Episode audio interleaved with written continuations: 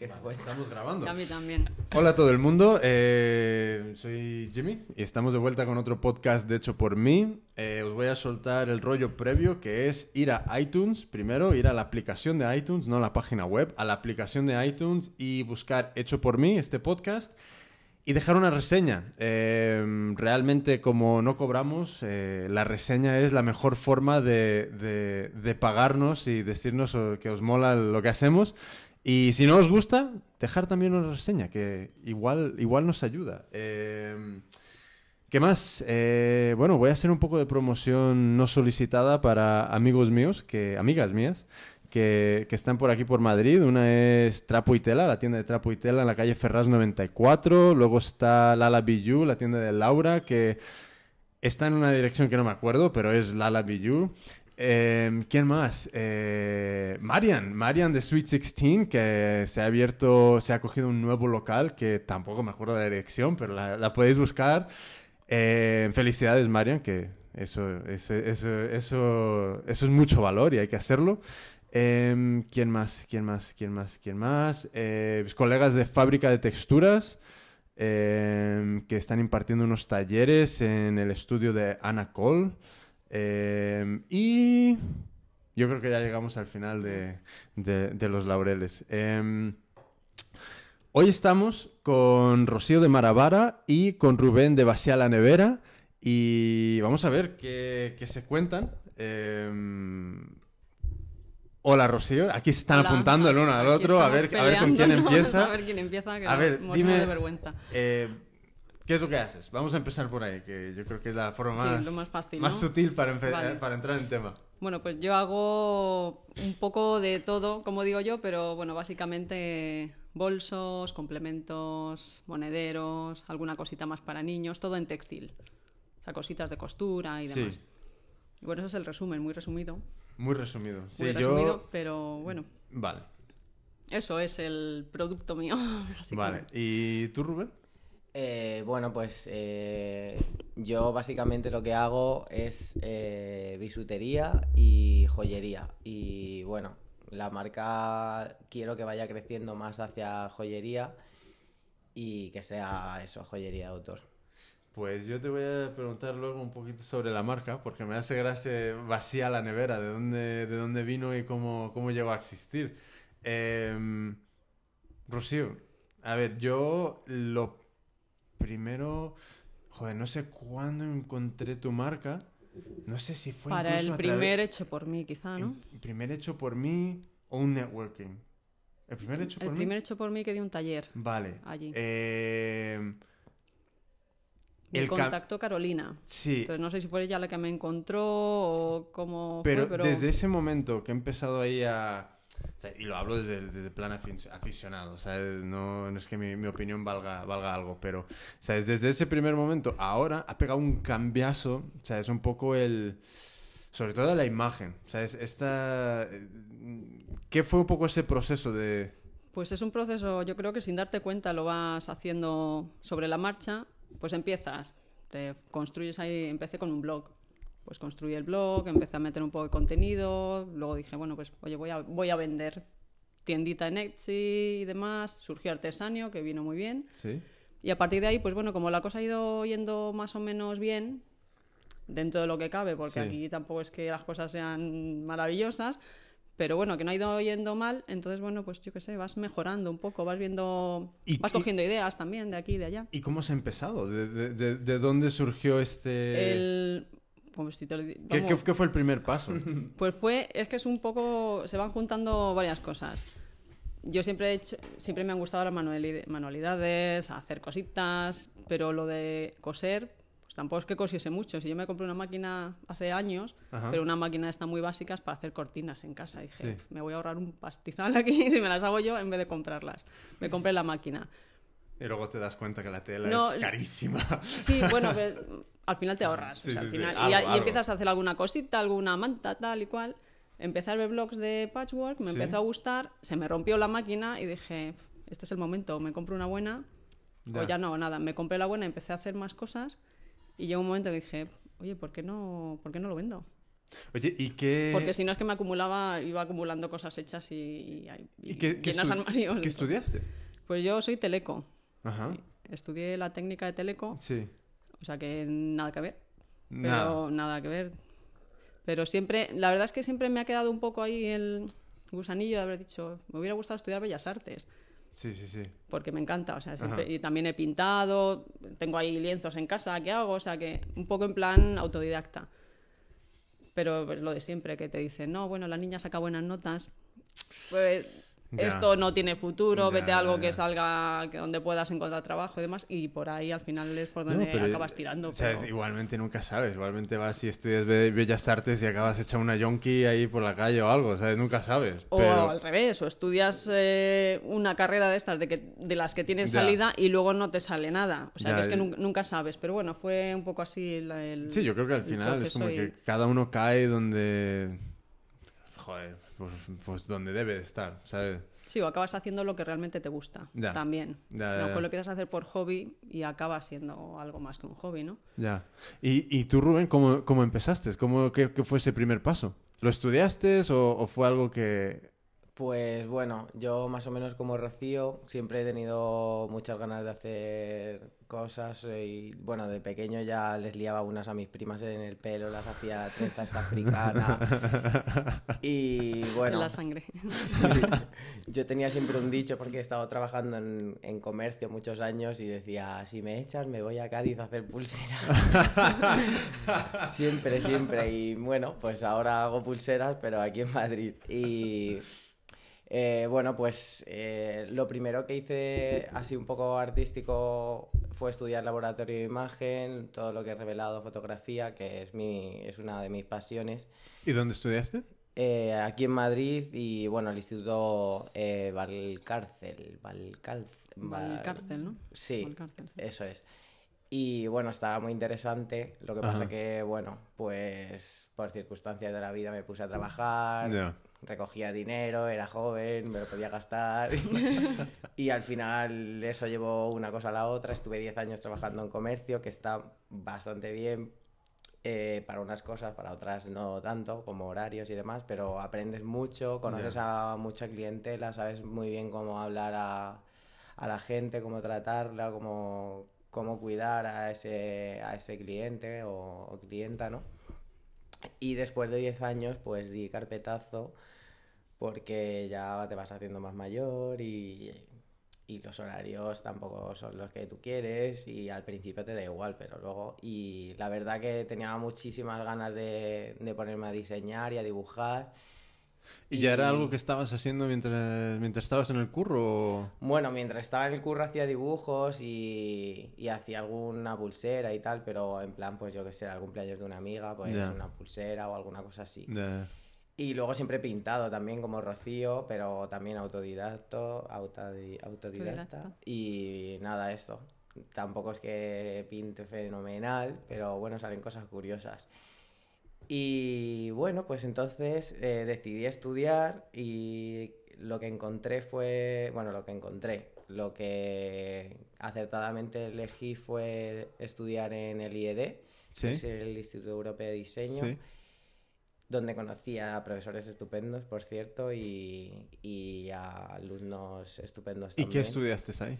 Pues el año se llamaba Total Design. Ajá. Entonces era pues un año que recogía todas las ramas de diseño, desde diseño de interiores, de moda, Sí. historia del arte que me fascinó, que yo estaba horrorizado porque llevaba años sin estudiar y pensaba que iba a suspender y saqué de media 8, iba a los museos y lloraba y veía los cuadros y entendía todo y era genial. Y bueno, conocí a un montón de gente, sobre todo una, un- bueno, una compañera amiga, mm, amor, que se llama Raquel Mendívil también, que coincidíamos mucho en nuestros gustos y, y la verdad guardo muy buen recuerdo de, de profesores y todo, y Sí. de una profesora que se llama eh, Eva Solano, que es ilustradora, que es fantástica porque, bueno, su clase para mí era la mejor porque ella te ayudaba a que tú empezaras desde cero y pudieras hacer algo mm, sin bloquearte, ¿sabes? Como que te daba todas las herramientas para que tú eh,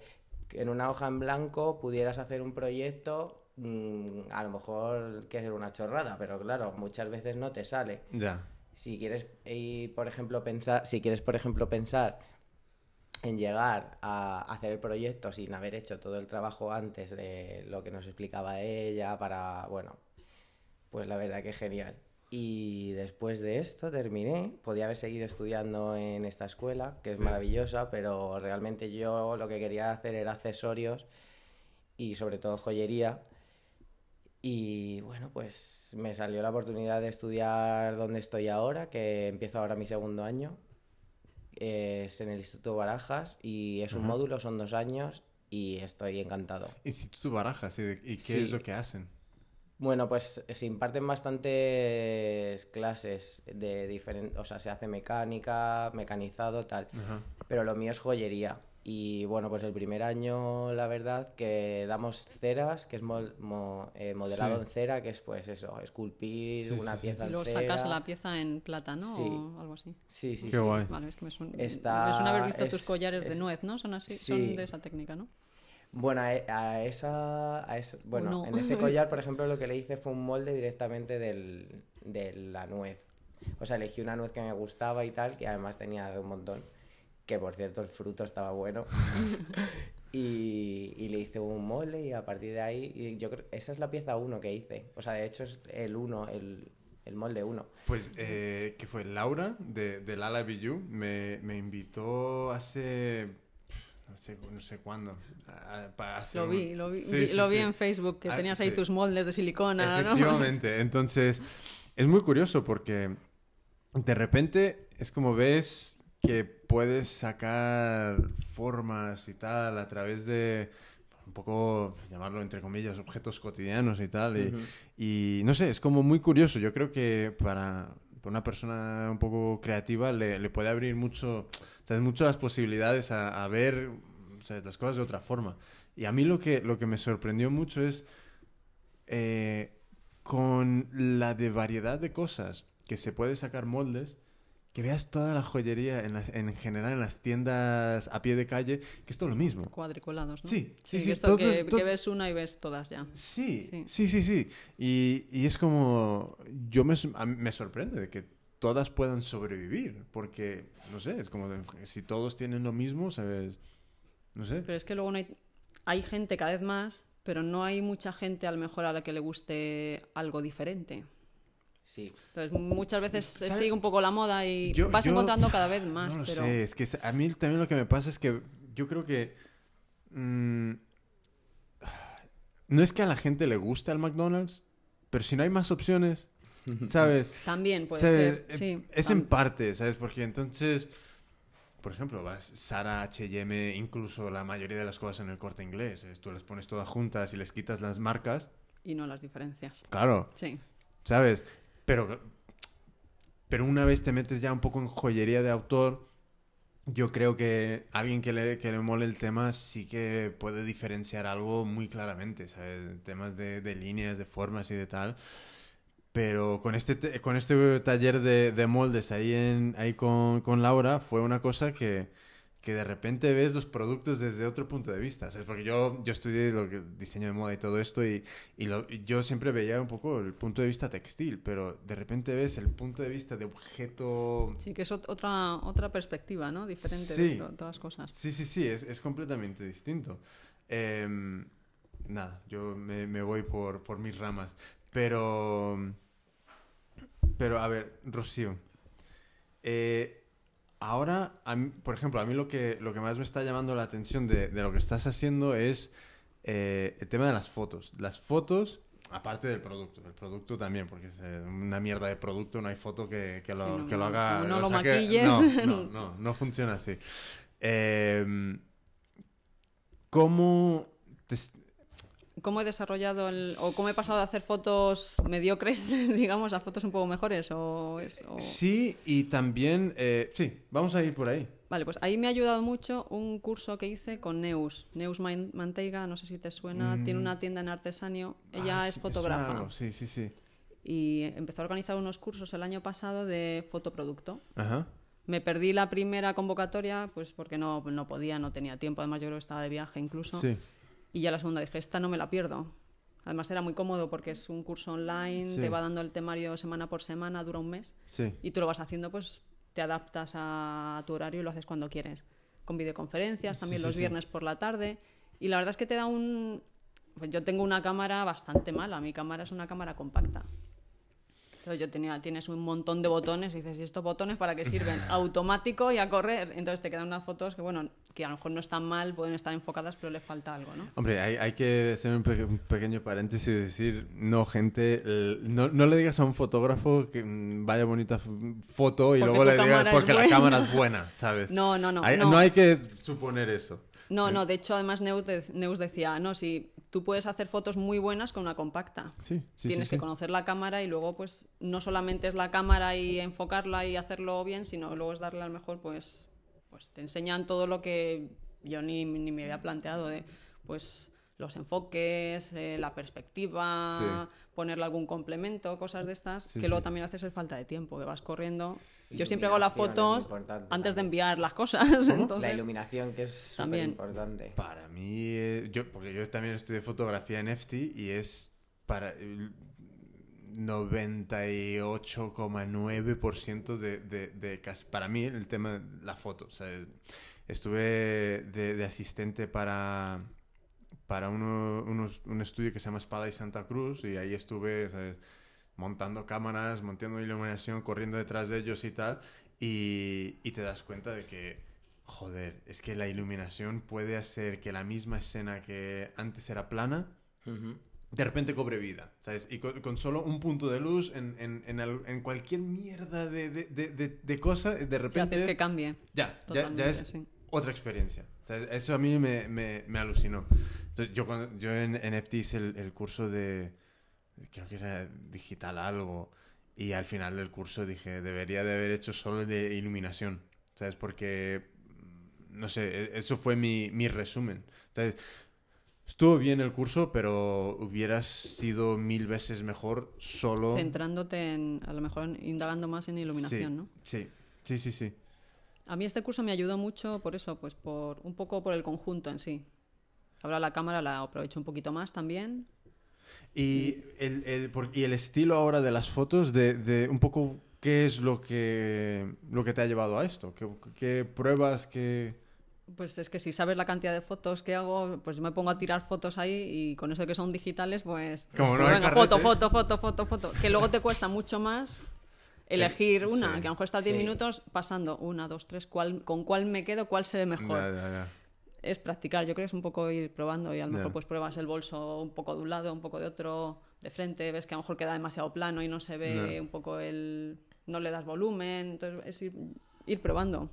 Qué guay. poco. ¿Y de, de iluminación qué te has montado? Nada, Nada. no, es que, es que mi casa tiene mucha luz, entonces... Vale, en- pero ¿cómo, cómo, dónde, dónde, di- En un mueble de Ikea blanco, entonces, como es, es totalmente blanco, pues pared blanca de fondo, Sí?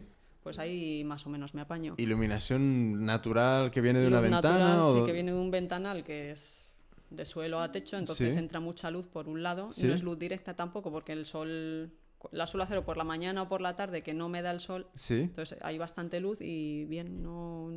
En cuanto a luz no tengo problema.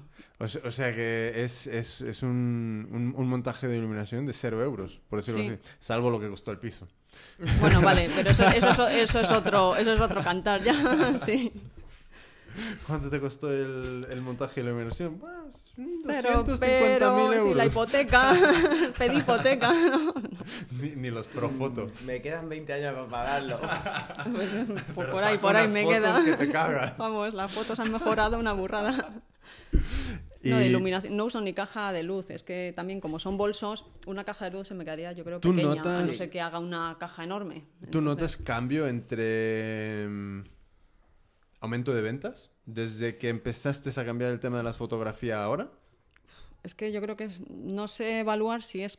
Mm, Sí que he tenido aumento de ventas poco a poco, o sea, ha sido progresivo, pero tampoco puede ser por las fotos, puede ser porque tengo más variedad de productos, puede También ser porque gente. te va conociendo. Ya. Es que es exponencial, yo creo. Ya. Empiezas.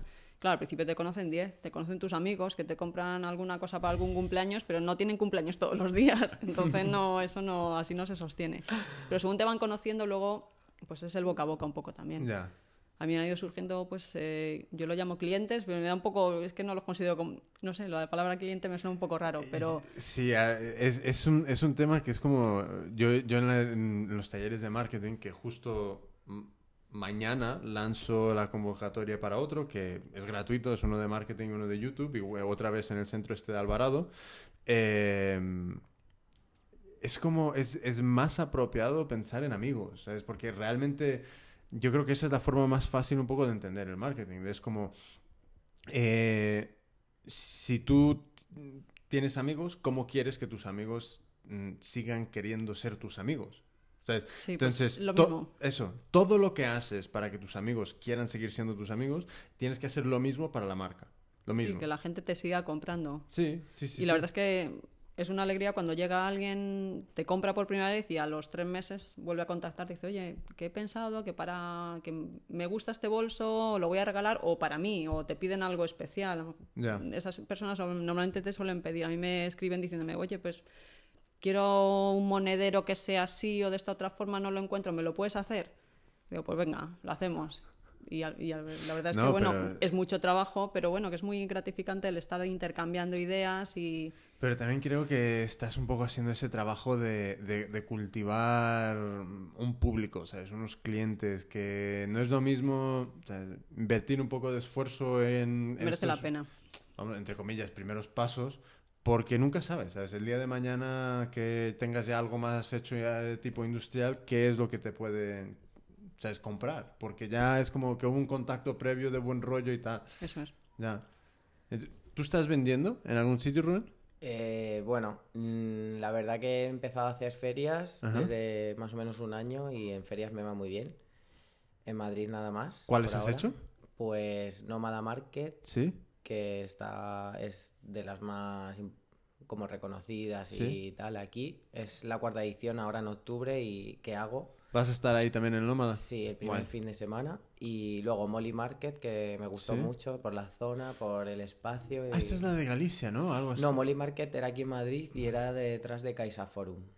Era un espacio más pequeño que el de Nómada y bueno, cada uno tiene su distribución y tal, pero me gustaba mucho porque era un antiguo taller para arreglar coches y entonces lo, estaba más o menos como, como lo dejaron me pareció como un sitio muy acogedor y el, techo era muy alto, la parte de arriba era como si fuera un invernadero, entonces entraba muchísimo. Joder, qué guay. Y bueno, la vez lo hicieron con buen tiempo, me parece que era primavera y la verdad que genial, genial. Qué bien. Eh, luego ahora he estado en La Boca este fin de semana, ¿Sí? que es en Lavapiés. Y bueno, es un espacio muy pequeño, pero conoces a otro tipo de clientela, gente que va, pues también se toma algo allí, porque es una zona muy de bares y de tomar tapas y tal. Y creo que he estado en esas tres. Y ahora que participo en octubre también en el 2 de Market. Sí. El 13, que es un, el sábado 13. Vale. Sí de momento esto y bueno, al principio, al principio, al principio, cuando estudiaba en, en el IED, ¿no? Pues eh, se acercó una chica que, que, se encargaba como de ayudar a nuevos eh, diseñadores, nuevos artesanos y tal, eh, allí al instituto y nos ofreció como, como intentar participar o montar algo en el centro comercial Moda Shopping. Y bueno, pues nos ofreció siete locales dentro, que fue una locura, y a mí me tocó uno. Ah, qué guay. Y era genial. En temporal, durante un... Era para San Valentín, era cuatro días. Oye, muy bien. Joder, y en ese momento estábamos estudiando eh, diseño de interiores. Yo no tenía nada de lo que tengo ¿Era ahora. un local dedicado? Era, era como, bueno, era es un centro comercial donde tienen un montón de tiendas, ¿no? Y había una parte donde había eh, como pequeños locales. Sí. Eh, que la parte de adelante tienen una verja, ¿sabes? Que es un como no es un cubo entero, no es una tienda entera, sino que tienen una verjita y eran varios locales que estaban cerrados porque pues el centro comercial está en crisis o, porque se han ido o por lo que sea. Entonces pues nos ofrecieron llenar esos locales para San Valentín y para que bueno el centro comercial se viera lleno y hubiera el Instituto Europeo que les daba mucha publicidad y demás. Y claro, imagínate ¿Y qué tal que no fue? habíamos hecho nunca nada así. Pero Nos dijeron que podíamos tirar hasta las paredes abajo. Oh, De preguntaste, era de, de interiores, porque entonces Yo hice no como un diseño de interiores. En ese momento estaba estudiando eso, pero ya había estudiado más cosas antes en, el, en lo que es el curso de Total Design. Sí.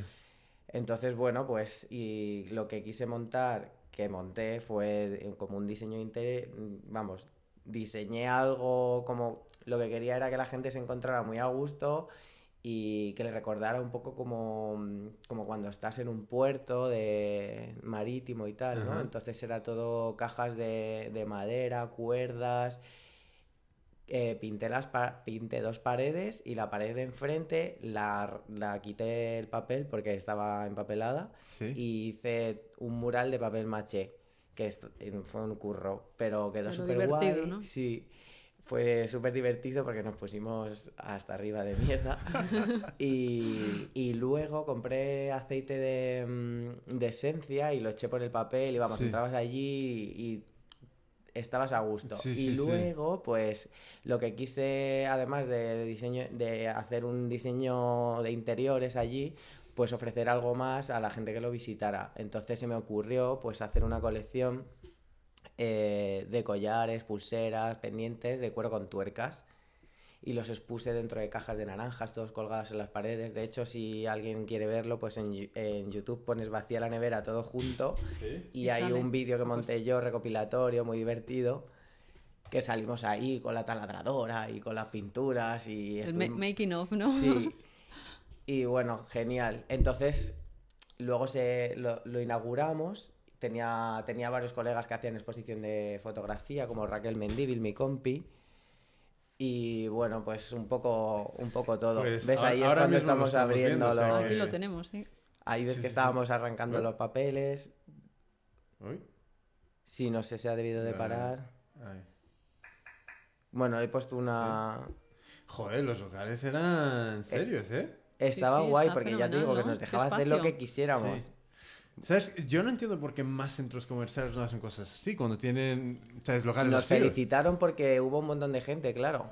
Claro, porque atraería más público. Sí. A lo mejor la ¿Sabes por gente que iba luego lo recomendaría incluso Sí, también. por- porque al final yo creo que es, es, es la gente joven que al final le puede dar una nueva vida, ¿sabes? A las cosas, que no es una cosa... Porque si tú tienes las pelas para entrar ahí y, y pillarte uno de esos locales, en general lo que vas a ofrecer es algo muy... Muy comercial, eh, decirlo de una forma.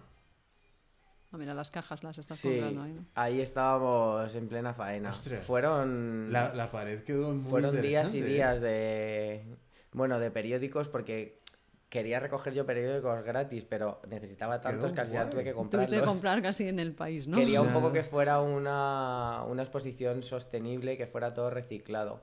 Todo tiene tuercas, como ves ahí. ¿Sabes? Mi idea era que todo fuera con tuercas. Entonces, pues tienes desde un cuadro que hay un hombre pescando, en otro cuadro un pez, y el anzuelo es la tuerca. Esto era el- lo que son las estanterías, vale, ¿no? vale. Y están collares, ahí expuestos los collares y tal. Era Chulo, divertido. Chulo, Sí, muy guapo, la verdad. Yo creo que le pega muy bien también el tema de las cajas con las tuercas. Sí, el cuero y... Es que claro, hasta que no lo ves, ¿sabes? Suena tuercas y... Sí. Pero, Pero no mirando... todavía me los piden, ¿eh? Los Oye, collares y- con y- y tuercas. cómo Yo los he empezado a ver no hace tanto, que se han- mucha gente hace ahora pulseras con Sí. tuercas. Y Pues esto es de hace más tiempo, ¿no? O sea que tú... Esto fue en el 2011, creo, en febrero.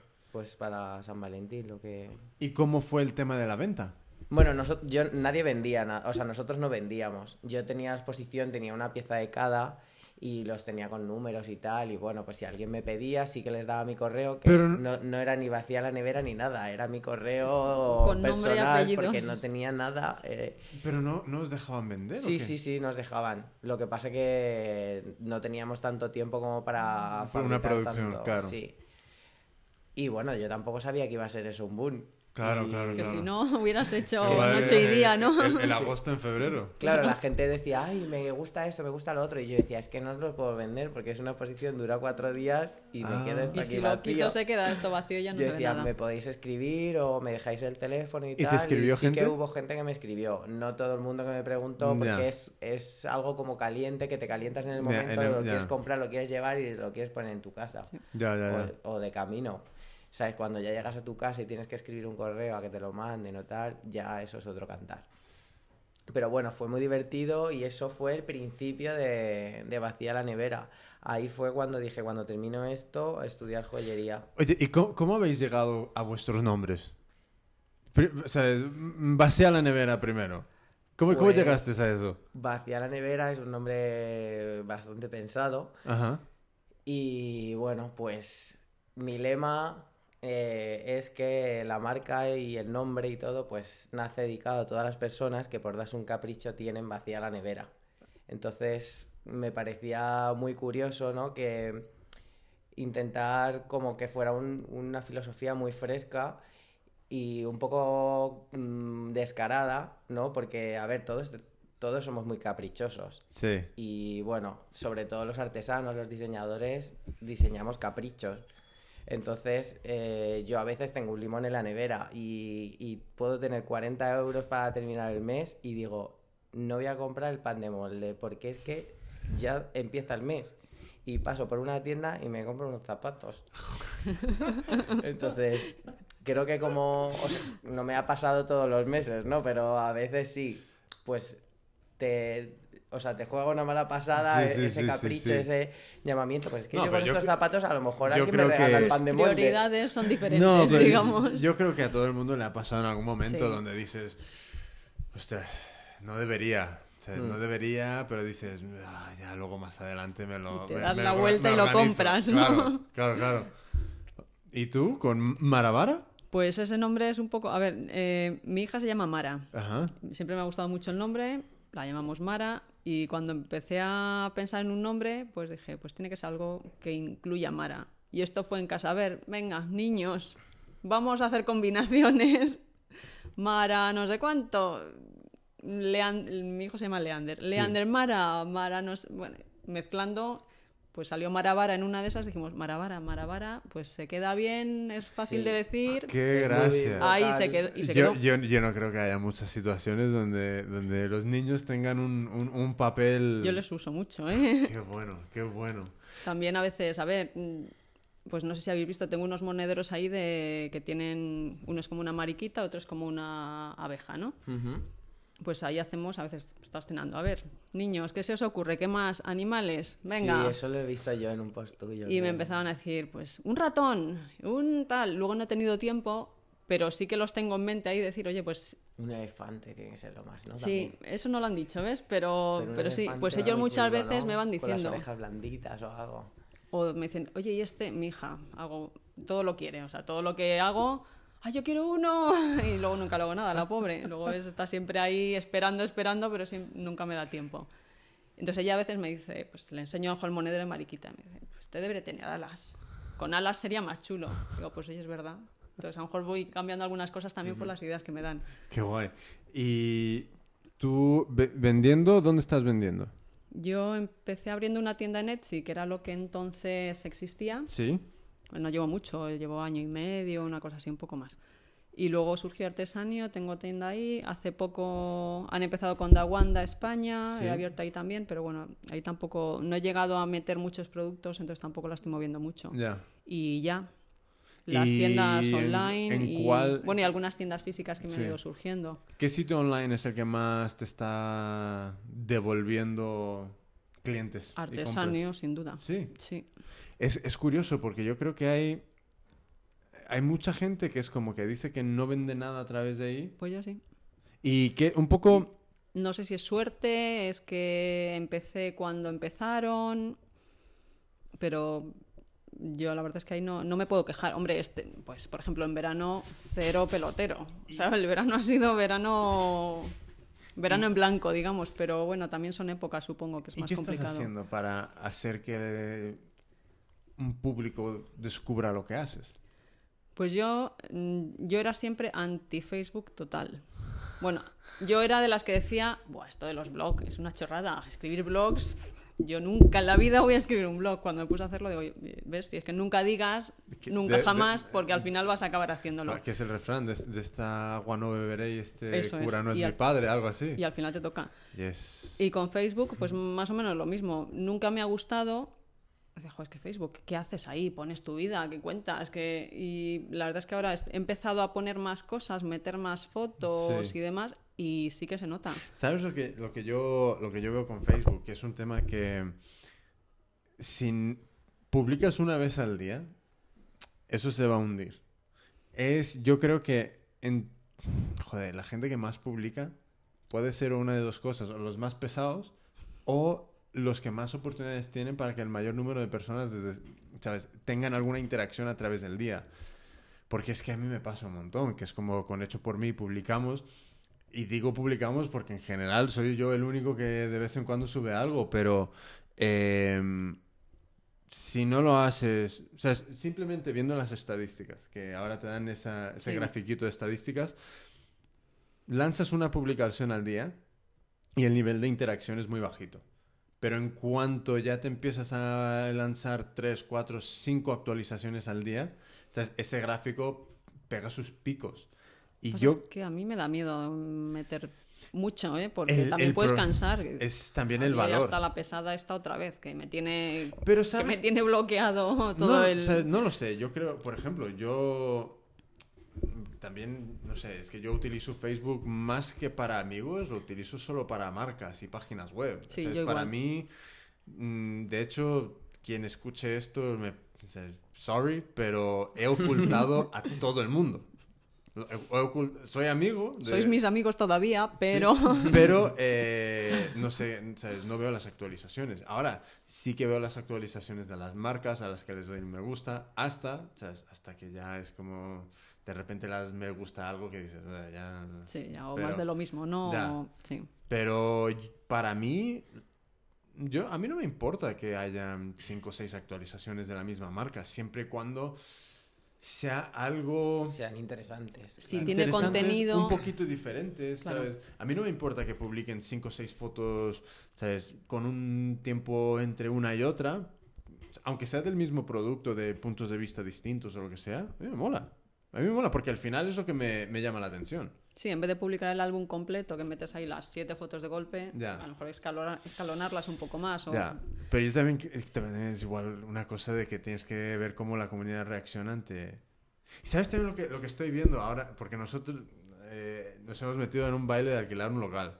Entonces, eh, Sun voy limpiándolo y, y- y- y tal, voy subiendo algunas fotos. Y es como... Mi interpretación es que en- tiene que ser casi como actualizaciones bombazo para tener algo de, de- de- de- feedback y de movimiento de la comunidad que te sigue en Facebook. O sea, entonces es como... Da un poco de rabia porque dices, joder, dale el me gusta, haz algo. Sí, Pero- sobre todo hay veces que nos lo subes con mucha ilusión y dices, y esta Nada. precisamente, que es la que a mí más me gusta, Sí, nada. silencio. Sí, sí, y luego sí, subes otra cosa y dices, no, bueno, voy a subir. Y empiezan a incluso a poner comentarios y dices, bueno, pues oye, Ya, va y- bien, ¿no? Y e- ese es el tema, que es como... ¿Cómo consigues esa, esa interacción, esa, ese ruido, ese- esa, esa conversación? Yo intento publicar regularmente, pues a lo mejor una vez al día. ¿Y, y tú, ¿Y tú de Facebook estás encontrando muchos, muchos clientes? No, es que luego es difícil saber si te vienen por Facebook o no, pero hace poco me hicieron un pedido y me lo hicieron a través de Facebook. Entonces a la chica le pregunté, oye, ¿tú cómo? Por curiosidad, pues al Ya. final, como habíamos intercambiado bastantes mensajes, pues al final es que hasta coges confianza y todo. Y dije, Ya. mira, ¿cómo me has encontrado? Por, no sé, por saber un poco por los canales. Me dijo, pues a través de Facebook. Qué gracia, ¿no? De los anuncios estos de la barra lateral, Sí. hace, pues este verano de Facebook de vez en cuando están, se lo están mandando a mucha gente. Te mandan un cupón Sí, por sí, 30 sí. euros para que pongas un anuncio. Sí. Pues lo puse y la verdad es que bien- fue bastante bien. Qué, qué gracia. Yo siempre porque- pensaba que los anuncios de Facebook, decía, "¿Pero ¿quién pincha en un anuncio de Sí. Facebook? Pues la gente pincha. Pues yo tenía la, la misma opinión de los anuncios de Google. ¿Sabes? Hasta que no lancé una campaña de prueba, joder, funciona. Ay, Y funciona. funciona es de que puta no- madre. Es una cosa que no... Mira, en- hay muchas cosas que vamos a hacer en este, en este espacio.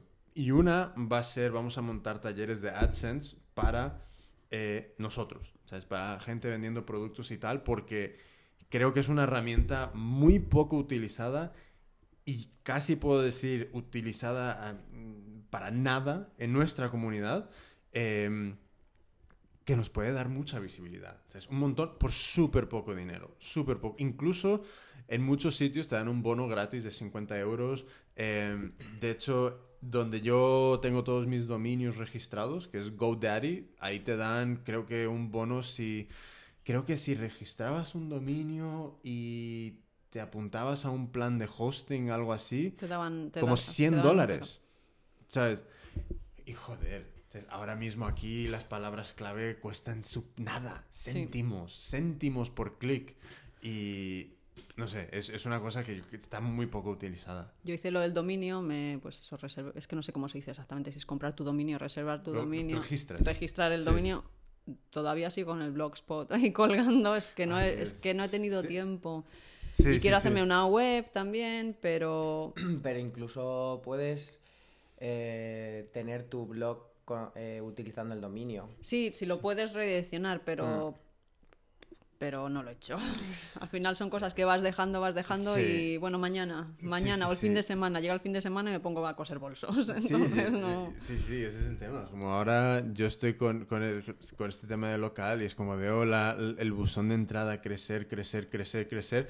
Y, y emails de gente que yo le tengo mucho aprecio, pero es que no tengo tiempo para responder. Entonces, es como dices, "Oh, vale, es- esto es más de una línea de respuesta. Pues lo hago luego y luego se te olvida. Y luego lo dejas, sí. Sí, y, Siempre y es como, algo. a mí me sienta muy mal porque es como, no quiero que, que- que- que estas personas se sientan que les estoy ignorando, haciendo un feo que estoy pasando, pero es como justo te pilla en un momento de que dices, hostia, es, es más, de, más de una línea que tengo que responder y ahora no puedo. Y ya no doy más de sí. Ya Al no. final es que hay cosas, pues yo siempre lo digo, está muy bien Facebook, Twitter, pero es que se te va el día entre Facebook, Twitter, el blog y subir productos Ya. Y hacerlos.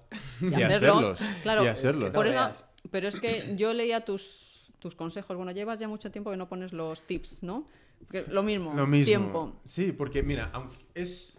A mí me llevaba, y sé que hay gente que odia esto, los tips estaban programados. ¿Sabes? Estaban Bueno, programados. Sí, lo vas dejando Pero eh, era una cosa que para darle vidilla ahí. Entonces, si alguien respondía, pues yo entraba a- a- en la conversación. Pero claro, esa hora, hora y media que te lleva a ser un, un número de, de tweets, joder, es como no das abasto. No das abasto. Y yo creo que poco a poco todo el mundo que... em- ¿Sabes? Cuando vas empezando, quieres que a, todo, a, a todos los que le escribes, si no te responden, son los capullos. Es decir, oye, pues yo a ti O sea, tampoco te o sea, respondo, pues, ¿no? es que, que te den. Pero es como no es así. O sea, no, No, es así. Es que no hay tiempo. Porque, porque, joder, es que hay- entran correos que... que se- por ejemplo, yo con el, can- el canal de YouTube de Yocoso, hecho por mí, y... Y, joder, hay, hay, hay alguna cosa más. Es Que no- no te da tiempo a todo, no da- es imposible. es que no, no se puede. Pero por eso a mí me hacía gracia, tú siempre, además lo has repetido varias veces, hay que dedicar el 80% a marketing y el 20% a producir. Entonces yo pensaba, pues si hago eso, No, pero, pero es a ver, verdad. a ver, si empiezan a pedir, a ver cómo produzco. E- Ese es, Y, y sí que puede ser, lo que ese pasa es es, el, dilema de... Y, y marketing eh, guion ventas, porque realmente de eso se trata. El- es buscar todas las formas de vender. Entonces, ¿qué pasa? Que yo creo que, y a mí me ha pasado cuando yo estaba empezando, que es como dedicas el 99,9% de tiempo a diseñar, producir, hacer, hacer, hacer. Vas acumulando un stock brutal, sí, pero nadie te conoce.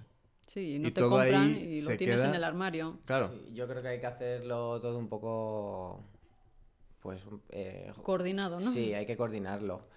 Pero la verdad que, o sea, lo que es las redes sociales y todo, hay que llevarlas al día, pero muy Sí. al día. Ya.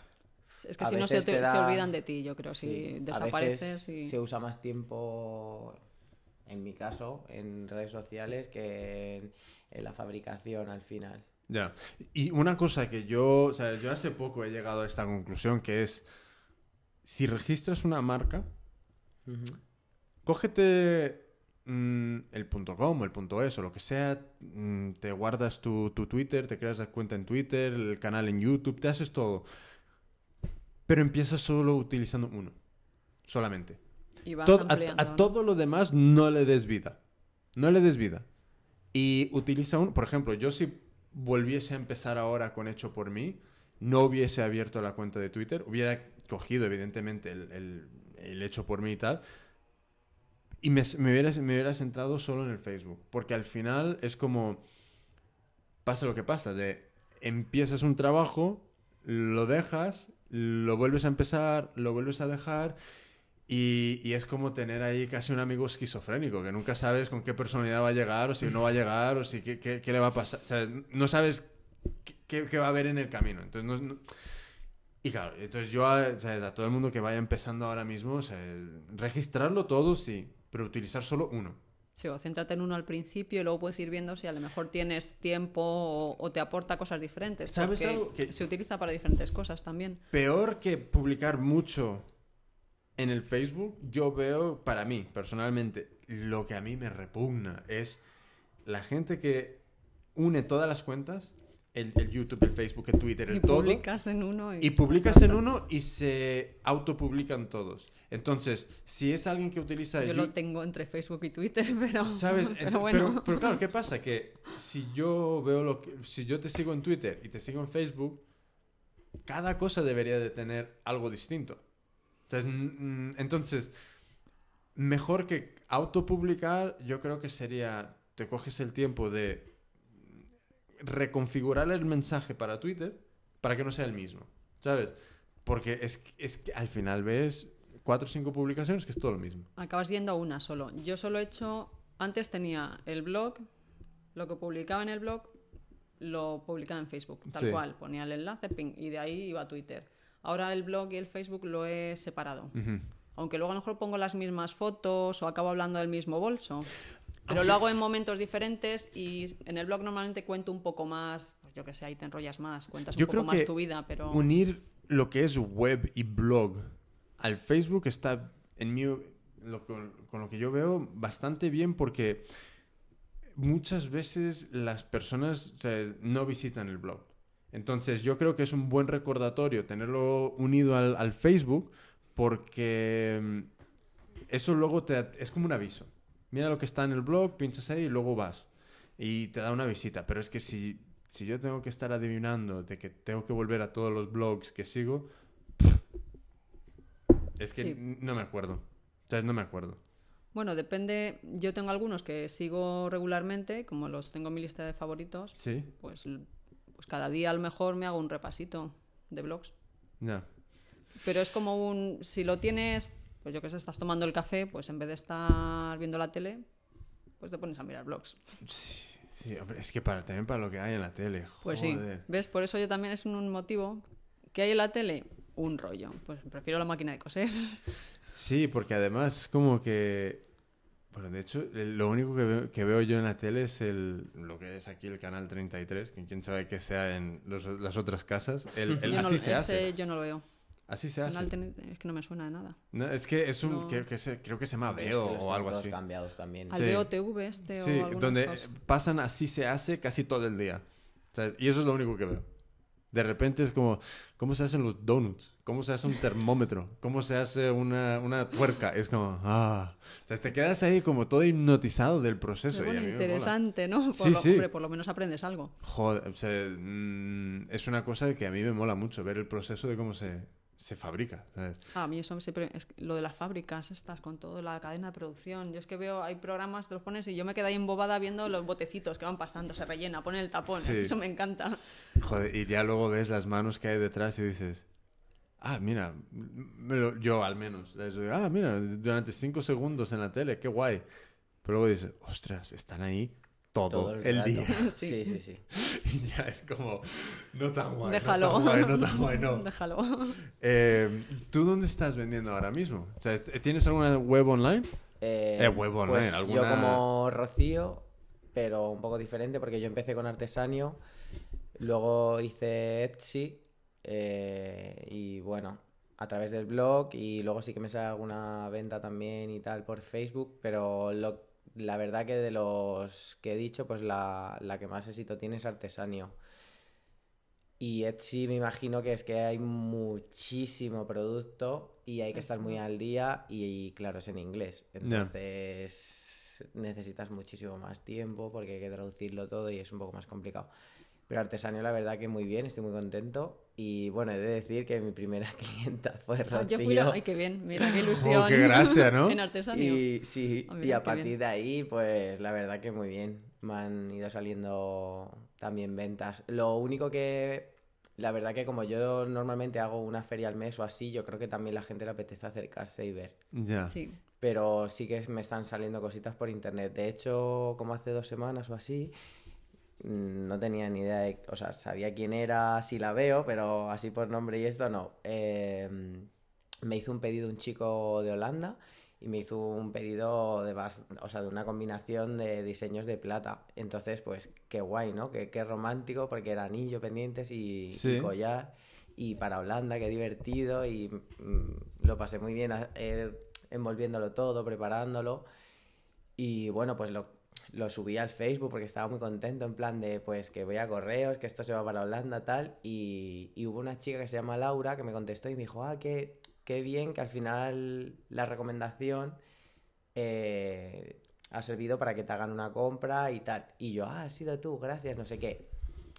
Y bueno, pues esta feria de, que he tenido ahora, este fin de semana en La Boca, se ha pasado esta chica eh, a por otro anillo y resulta que es una chica que viene a todas mis ferias y ha comprado en todas. Y claro, yo la veo y va repitiendo, ¿ves? La saludo a ella y a su pareja, les doy dos besos, ¿qué tal? Porque, claro, les he visto desde, desde la primera feria, me han ido a ver a todas.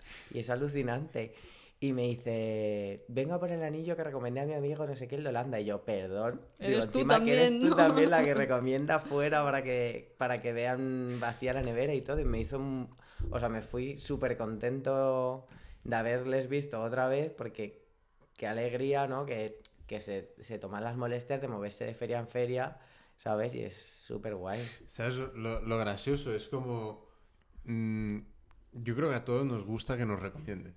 ¿Sabes? Hmm. Yo creo que ¿sabes? si alguien te, te, repostea, te comparte la entrada en el Facebook o todo, cualquier cosilla de esas, que, que mola. Pero también nosotros, ¿cuántas veces lo hacemos? A mí me pasa un montón que es como de repente publicas algo esperando, ah, compártelo y tal. Y luego tú ves las publicaciones de los demás y ni se te ocurre. O sea, es compartirlo. Sí, que a veces cuesta darle. Sí, es como. Eh, es, algo raro. entonces, lo que. A mí me, me, me, encantaría que fuésemos todos más como, como, como esta chica, como Laura, que va, apoya, sigue porque al final, joder, es que es gente así la que, la que realmente... Te da el eh, empujón para que se conozca más y... Empujón, apoyo económico, que yo creo que muchas veces nos da miedo hablar de pasta, pero... Y también es, yo creo que le da otro valor a tu trabajo si hay otra persona que no tiene nada que ver contigo que te recomienda. O sea que yo es que no sabía que el primer anillo que vendiste en artesanía era el mío. Mira qué bien. Yo no me había estrenado todavía. Es que está bien. primera venta. La verdad es que la, primera venta ya hace... No, yo estoy bien. No, gracias. Y fue, pues eso, mi, mi, primera venta, que elegiste el anillo este, que luego al final, pues, detalla, te queda un poco que te baila y por eso nos conocemos. Sí, además que fue muy majo, porque yo compré el anillo y claro, un anillo en internet, pues él te manda toda la. Pues, sí, yo lo que hago es mandar una plantilla. Sí. Pero yo te... mi problema es que pues yo tengo los dedos finísimos, hueso, entonces si me cabe por el nudillo, luego me baila. Entonces suelo llevar anillos más anchos que esto no pasa nada. Pero ese como es más finito, pues baila un poco. Entonces le digo, oye, me queda un poquito grande. Y como iba a estar en el nómada, me dice, mira, pues pásate por el nómada, te traigo otro más pequeño, te lo pruebas y si te sirve, pues lo cambiamos. Así que allí me presenté con mi hija, además, fuimos. Sí, muy guapa. Y ya pues ya le conocí. Digo, bueno, pues ya aprovecho, le conocí a él, estaba también Ana y Cristina de Viana Lobs. Sí. Pues, y vi más gente, luego tampoco me... La verdad es que estaba allí y decía, ¿qué hago? Me acerco y digo, oye, yo soy de Maravara, te conozco de artesanio. algunos sí que saludé y a otros pues dije, bueno, pues para la siguiente. Qué guay. Qué guay. yo creo que hace, hace mucha gracia es, conocer muy personalmente esa primera persona que te, que te compra por, por algún sitio. Em, ¿Habéis colaborado en algo? No. Pues bueno, en mi caso sí. Bueno, con. Vamos, De- dices en- con, entre nosotros Sí. o con otros. No, pues. Colaborado, no, no, entre nosotros de momento no. Pero quién De- sabe. de ¿Quién momento. sabe? Esos joyeros de viaje No, con sí, anillos. ¿Quién sabe? ¿Quién pero- sabe? O sea, yo creo que también eso es una cosa que... mm, no- lo, lo comentabas al principio, lo de, ¿sabes? Problemas de ahí con te piden más y tal. Sí, buscas ayuda y es Sí. dificilísimo encontrar, ¿eh? Sí, sí, sí. Yo, hombre, volviendo, terminando con el tema este, de- de- nosotros montamos estos networkings también para, para que ya el próximo, ya, ya, se- ya, hay que montarlo. Eh, un poco también para eso, para que nosotros nos conozcamos entre sí, igualmente desarrollar unas amistades y tal para igualmente colaborar en nuevas cosillas, en nuevos proyectos, aunque no sea encontrar la media naranja, ¿sabes? socio, socia de nuestra vida, pero sí igualmente crear algún producto interesante que sea un, una mezcla. O aunque sean solamente ideas, Mm. pero también vas conociendo un montón de gente. Mira, este fin de semana además ha sido curioso. El viernes quedé con Paula de Pipocas, no sé si te No suena, sé. tiene tienda en Artesanio también. El domingo quedé con Pilar de Diantusa, París, Sí. no sé si te suena, también tiene tienda en Artesanio. Pues como ella originalmente es de Villalba o vivía en Villalba, aunque ahora vive en París, pero iba a venir a Madrid, dije, bueno, le tenía que dar un bolso, me había comprado, pues ya pues quedamos. Entonces he ido conociendo a gente y dices, oye, es que hay gente muy maja Sí, sí, sí. con la que luego además te pones a hablar y es que nos pasamos dos horas hablando y, y se nos hacía corto. Sí, es que un- hubiéramos seguido, parece que te conoces de, de más tiempo. Yo creo que al final mm, lo, lo curioso de Internet es que está, está creando ahí el- la, la- poniendo la facilidad realmente de que, mm, ah, joder, hasta antes de Internet dependía mucho de, de tu- tus amistades, dependían mucho de quién te rodeaba. O sea que si no tenías la suerte de estar rodeado de gente que más o menos compartían algún interés, jodido lo tenías. Sí, lo tenías complicado. Ahora Sí. enseguida conectas con gente. Bueno, Eva, de con L de Eva también, Sí, sí, también nos hemos conocido. De hecho, con ella sí que hemos llegado a plantear, bueno, me lo planteó ella, oye, tengo una idea, a lo mejor podemos hacer algo. Qué guay. Al final, entre falta de tiempo mío, falta de tiempo de ella, se ha quedado un poco ahí Se congelado, pero bueno, sigue, sigue en mente. Algún día yo creo que nos tenemos que sentar y decir, a ver, vamos a sentarnos y a Pues de dibujar ahí qué es lo que queremos. que editar y publicar un dos tutoriales, creo, dos tutoriales que vamos a poner a la venta con, con que hice con, con Eva. O sea que Ah, sí, lo vamos a distribuir a través de de, de Yocoso, que es nuestro mi, pues, mi canal de, de YouTube y, y quedaron súper chulos. O sea, de, de lo que vi es dos, dos tutoriales de encuadernación. De encuadernación, que Sí. es lo que hace ella principalmente sí, y hace sí. unas cosas. Entonces. preciosas. Y acabados Sí, increíbles. es que es, Si, es si me escuchas, Eva, no se me ha olvidado, ¿vale? No se me ha olvidado, ahí está. Pero, em, pues nosotros vamos a estar en... eh, ya, es- que ayer me lo confirmaron, el, del 10 al 22 en el ABC Serrano, en un local, con un- montamos un evento de Navidad que es para hacer muñecos rellenos para, para donar a alguna campaña para, para reyes, para niños. Y se lo, pro- se lo, se- se lo propuse a, a la gente del ABC Serrano y lo que empezó siendo un día ha terminado siendo del 10 al 22 de diciembre, Todos los días. todos los días de 5 a 9. Pues es una, es una pasada. Además, Sí, el sí. ABC de Serrano es- Sí, tiene eh, su categoría, ¿no? Claro, Que- entonces ahora mismo, eh, o sea, si hay algún patrocinador potencial escuchando, estamos abiertos a, pro- número, propuestas. teléfono. a pro- eh, hola, arroba hecho por mí, nos puedes escribir. Eh, propuestas de en especie un poquito y dos terceras partes tiene que ser en metálico, porque necesitamos dinero para comer. Entonces, mi intención es, em, como son creo que, ¿qué? 12 días. Sí, sí, es Sí. del 10 al 22. Sí, sí, Lo 12 puse. días.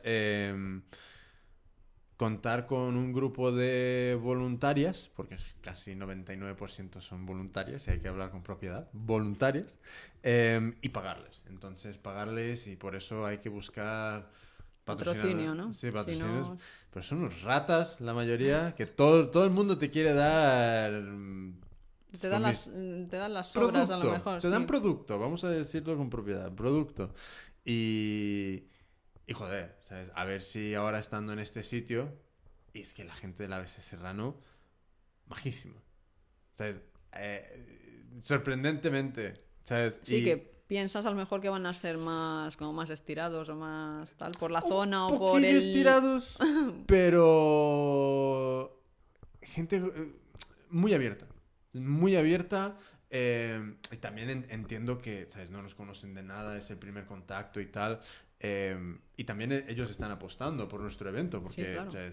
Y, pero sorprendentemente, ¿sabes? Mm, Espectaculares. Entonces, también, si alguien quiere echar una mano, eh, que nos escriba y tal. Pero de momento, ¿sabes? Voy a montar una web y todo esto para, para ese evento, pero eh, también la intención es de quien nos eche una mano, ¿sabes? Exponer los logos no solo en la web, pero también en, en- Allí, en- ¿no? en el, claro, Claro. en el local.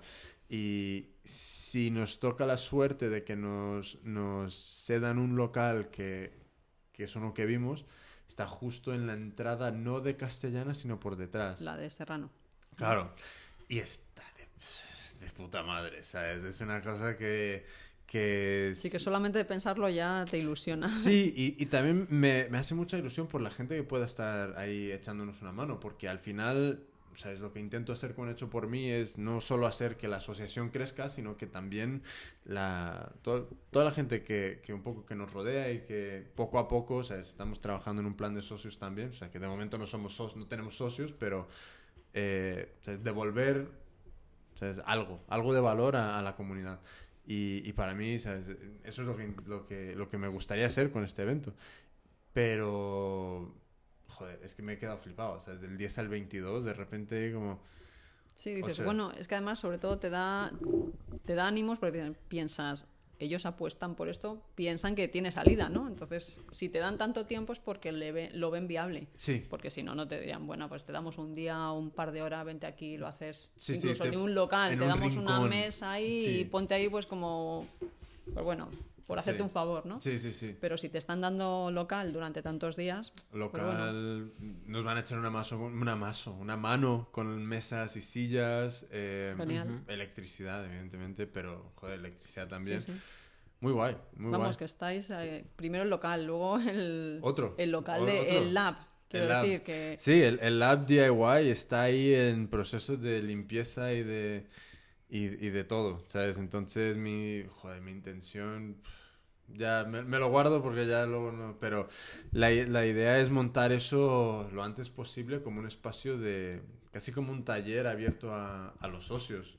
O sea que la idea es tener ahí mesas y máquinas para, para poder producir y, y- y que los socios tengan acceso directo a todo. Un plato de fotografía también va a haber de no sé si unos 5 o 6 metros de ancho. Qué guay. Y Sí, no, está la, la idea también es chulo. tener el material. O sea, que no solo el plató, sino que también tener un par de cuerpos de, de cámaras, un par de objetivos y, y que puedas venir sin tener equipo y poder hacer cosas chulas. Iluminación también. Eh, entonces, es un poco la, la, la- idea. A ver cuándo... bueno, poco a poco. Si yo estas cosas Sí, hay que ir poco a poco. poco a poco, bueno, pero... van saliendo solas a veces, otras veces hay que dar un poco de empujón, Sí. pero bueno, Sí, sí, sí, pero bueno, ya hemos saltado mm, a ver qué, qué pasa, pero el espacio está guapo. O sea, no, no lo digo yo porque es nuestro, pero el es espacio... enorme, enorme y Sí, con son- muchas posibilidades. Sí, sí, sí. Entonces, en cuanto esté limpio, eh, vamos a organizar algún tipo de fiesta, igualmente algún tipo de recaudación de fondos para evitar que, que nos chapen el local y, y nada, una fiesta y, y reunirnos todos y, y también aceptar ideas de, de qué, qué molaría montar ahí, porque también mi intención es que este espacio también esté a disposición de quien quiera intentar montar algún evento, alguna jornada, algún taller, alguna cosa. mm, joder, al final hay alguien que está en tu mismo bando, que soy yo y hecho por mí, que, que queremos dar esa- esas facilidades. Nosotros hemos hablado con, con un montón de sitios para montar eventos y tal. Y joder, la mayoría es que te piden unas cantidades por alquilarlo un día que Sí, dices... que, es, que es impensable. que dices, es que no, no, no soy Louis Vuitton con una presentación de producto, ¿sabes? Es- Entonces, a ver cómo podemos ir echando también una mano para quien quiera montar ahí sus cosillas. Sí, no, yo creo que está muy bien, porque hay veces que también te, te apetece dar talleres o Mm. incluso pues algún curso o algo y no tienes, no vas a montar tú un espacio porque supongo que vais a tener mesas, máquinas de Sí, coser. sí, sí, Entonces sí. tú vas allí y ya lo tienes todo, lo cual Claro. siempre ayuda. Sí, esa es la idea, de que en general todo estará solo disponible para los socios. Entonces, mi, mi idea es que las personas que se asocien tengan acceso a todo. Entonces, ya lo que son actividades como montar un taller para que la persona asociada cobre, pues entonces eso sí Es un tendrá, alquiler, tendrá claro. un coste por hora, pero muy bajito. O sea, igualmente estamos pensando sobre unos 7 euros la hora o cosas así, ¿sabes? Algo muy bajo, pero que tengas ya mesas, sillas, espacio, que todo, eh, poco a poco. O sea, eso es Sí, lo, que, sí. lo que le digo a todo el mundo que va a ver el local, es esto Poco a será, poco. esto será. O sea, aquí habrá algún día una cocina, aquí habrá esto, ¿sabes? Pero, joder, e- es... No, pero es, es- eh, tiene que ser emocionante llegar allí, verlo y empezar a reformarlo, Mi- limpiarlo y mujer me- imaginarte cómo va a quedar. Mi ¿no? mujer me preguntó un- uno de los primeros días que cómo se siente y le dije No me lo creo. no es como le dije es como tener a un hijo que no veo Te- es como estoy en casa pero está allá y es como no lo estoy viendo pero sé que es mío pero no estoy ahí entonces es como muy raro ¿sabes? y no mi intención ya es en octubre estar ahí todo el día todos los días entonces en cuanto tenga internet ahí ¿sabes? ese es el plan o sea que a ver cómo, a ver cómo, va avanza. todo. Sí, bien, Sí, bien, pero, yo creo que bien. Hay que estar ahí pero- apoyando. pero guay.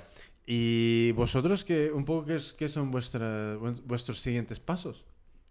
Pues mira, yo te comentaba lo de, os comentaba lo de buscar ayuda, Sí. pues porque este verano, bueno, este verano, después de Semana Santa me hicieron un pedido del, del Thyssen, del Museo Thyssen. Qué guay. Pues esto es un poco también lo de siempre, de el mar, la mujer del amigo, de un amigo que trabajaba allí, que me pidió unas cosas, Sí. que las llevó al trabajo cuando se lo di, le gustaron, me pidieron, y un año después me llamaron, oye, que para una exposi- la exposición de Hopper, que Sí. pues productos, estamos buscando productos para la tienda del museo y, y nos hemos acordado de tus casitas, como es un, es un pintor que trae muchos cuadros Sí. con casitas, pues fui a verles, les enseñé cosas. "Ah, pues sí, venga, diseñanos, me mandaron las fotos de los cuadros, diseñanos algo que vaya con estos cuadros y tal. Qué divertido. La verdad es que Qué me lo pasé guay. muy bien, pues yo tenía ahí en mi corcho los cuadros puestos, pues elegí las telas de acuerdo a, pues a los colores que utiliza este pintor y luego pues bueno, pues también un poco las casitas, pues son mis casitas, pero les he dado un poco formato, pues a ver, las ventanas tipo americanas, con las persianas, con las cortinas, tal. Sí. Y, y me pidieron, entonces, bueno, me pidieron bastante. Me puse a hacerlo, dije, bueno, esto tiene que salir como sea. Y un mes después me pidieron más, porque se vendía bien, entonces me pidieron más. Ya en el primer pedido dije, bueno, yo aquí tengo que buscar ayuda, porque yo aparte también trabajo, entonces compagino Maravara con un trabajo. Con lo cual es por las tardes, noches y fines de semana. Con lo cual mis fines de semana son fines de semana en mi taller. Currando. Pero bueno, a mí me gusta y me lo paso bien. Empecé a buscar, imposible encontrar a nadie. Que llegué hasta, hasta pues, ¿Qué, es- tener... qué estabas buscando? Pues yo puse un anuncio y miré anuncios ¿Dónde? de... Puse anuncio en, yo creo que en Infoanuncios. Pero es que al final lo único que me ha llegado a través de ahí es... mm, Me encantaría conocerte y tener una relación de amistad y tal. La gente usa esos ¿Qué? portales. Sí, tal cual te lo cuento, ya dije, lo borro porque esto no me sirve para lo que yo quería. Sí, sí. Y es un portal de, Qué en teoría es fuerte. infoanuncios que pues la gente pone me ofrezco para limpiar casas, o me ofrezco para cuidar niños, o busco costurera, Ya, ya. zona tal, para trabajar por horas o, o por número de productos, lo que sea.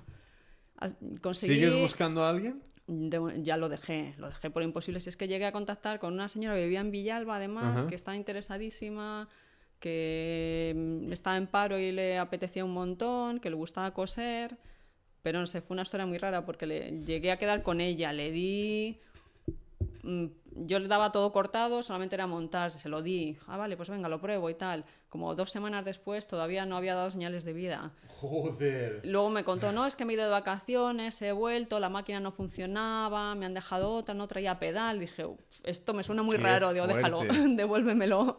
Y lo hago yo y lo acabé haciendo yo. Qué Porque vi que si no, si seguía perdiendo tiempo en buscar agentes, que se me iba el tiempo ya y no...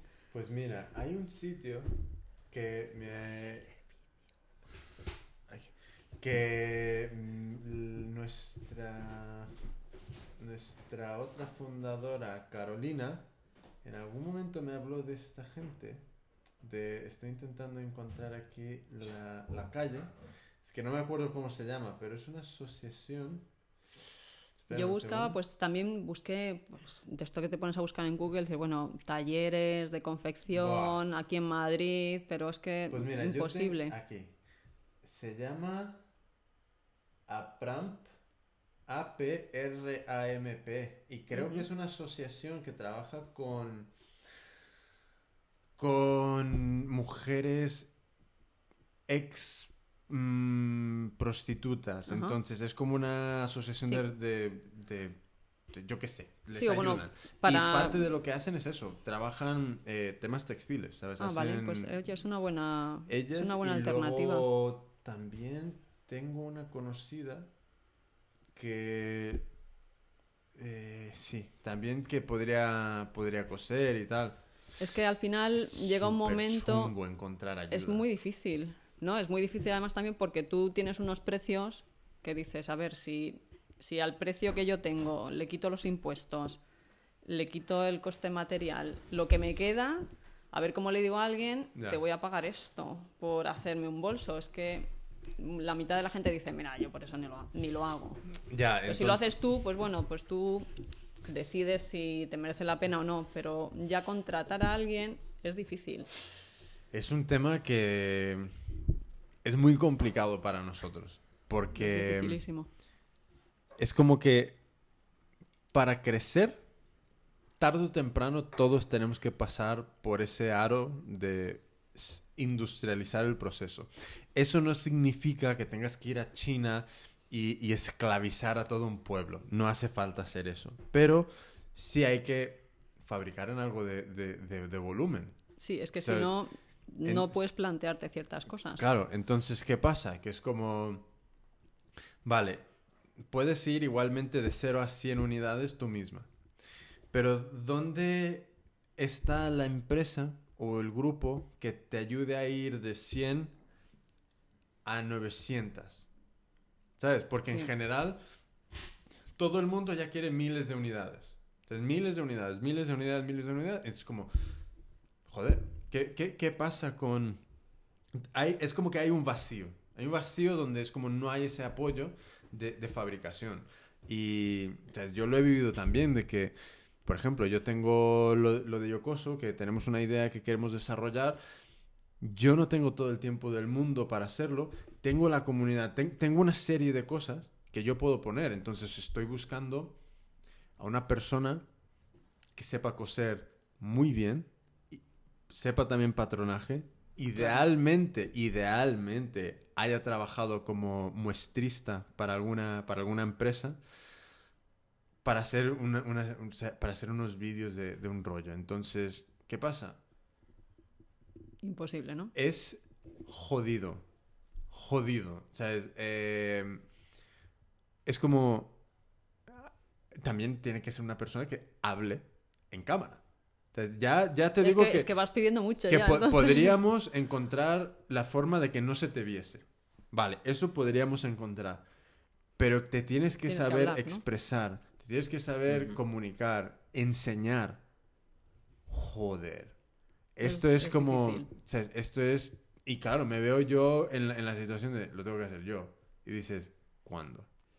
Es que llega un momento que dices, que no me pidan más. Que no me pidan más, por favor, porque me muero, porque ¿Qué- no voy a dormir en, en- en ¿Qué, un mes. qué pensáis que puede ser alguna solución a este problema? A este problema de este paso intermedio de no tengo suficiente producción para llevar a, a, a un- a in- a una industria, a, un ¿sabes? a una empresa ya fabricante industrial. Yo, a mí se me ocurrió, pues eso, encontrar a alguien, pues gente que le guste coser, que no tengan, que no tengan trabajo, que les apetezca, o bien que estén en paro, o bien que, pues eso, que no trabajen y quieran rellenar un poco su tiempo libre haciendo algo que les gusta, darle, dar esa salida, ¿no? Decir, bueno, mira, yo te puedo ofrecer que me vayas haciendo unos bolsos, no es una producción tremenda, pero tampoco, sin estrés ni nada, pero tampoco...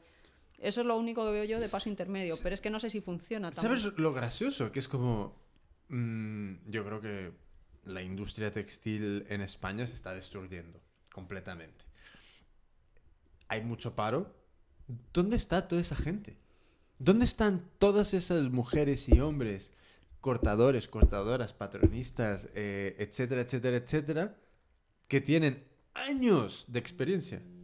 Sí, pero es que ¿Sabes? depende de lo que quieran cobrar. Es que yo tengo ahí una, tengo una anécdota curiosa cuando buscaba y es a través de una amiga que conocía a no sé quién, tenía una tienda y oye, pues mira, aquí hay un, que dan clases de costura. Aquí hay una señora que pues no trabaja y bueno, pues eh, le gusta coser y a lo mejor te puede echar una mano. Fui a verlas. Claro, cuando le dije, digo, yo pago por pieza y pago esto. La primera frase, ¡uh! Eso es muy poco.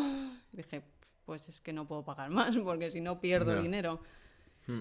Entonces dices, bueno, pues dice, no, es que claro, nosotros aquí a la profesora que tenemos dando clases de costura le pagamos 30 euros la hora. Le dije, mira, es que no lo gano yo eso haciéndolo yo, pero vamos, ni de lejos 30 Ya. euros la hora. Es que Ni a las tres horas. por eso, entonces ya ahí te deprimes. Dices, mira, ya no busco. Ya lo hago yo, aunque, aunque, aunque gane 5 euros la hora, pero Ya. lo hago yo y ya me apaño. Porque Ya, ya, ya. te das cuenta de que va a ser muy complicado. O la gente quiere ga- ganar mucho, los que realmente dicen, bueno, pues lo hago como hobby, lo interpretan como, hombre, si estás muy agobiada por hacerte un favor, no, sí, no es por hacerme un favor a mí, es si te apetece hacerlo, porque si me haces un favor, pues no me- ni me lo vas a hacer bien, ni, Ni va vas, a pon- ni vas a poner el interés, ni va a haber continuidad, va a ser algo muy puntual, pues para eso no lo hacemos.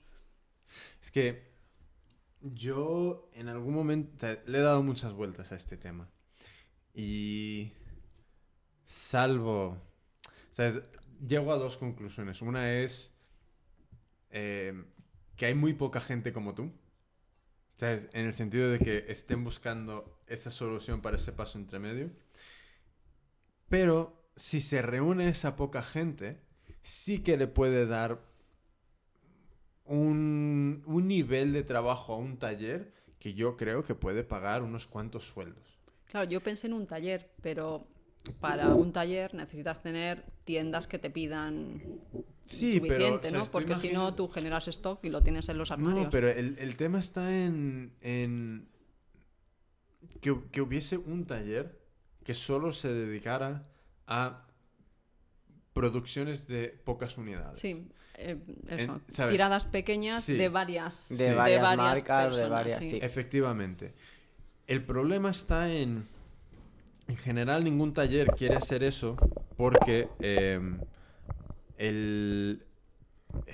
En teoría, ¿vale? En teoría el mayor problema es los reajustes de las máquinas. Ah, claro. Sí, ¿Sabes? es que en eso nosotros no pensamos. ¿ves? Entonces, ese, ese es el problema, de que la mayoría no quiere hacerlo. Pero aquí está el otro tema. Eh, las cosas que estamos haciendo en general como comunidad no son cosas muy complicadas. ¿Sabes? No es como... eh.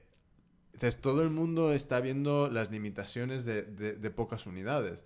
Pero también yo creo que la- los, los pros son realmente tú puedes hacer toda una, un- una, una fabricación si te montas un taller con casi máquinas caseras. Sí, bueno, yo ¿Sabes? mis cosas las hago con una máquina. Es una bernina y no es una Sí. máquina industrial. Entonces, pero- ese es el tema, es que mm, veo que es posible que un pequeño taller se alimente bien de muchas personas, de reunir, bueno, de reunir las pocas como tú.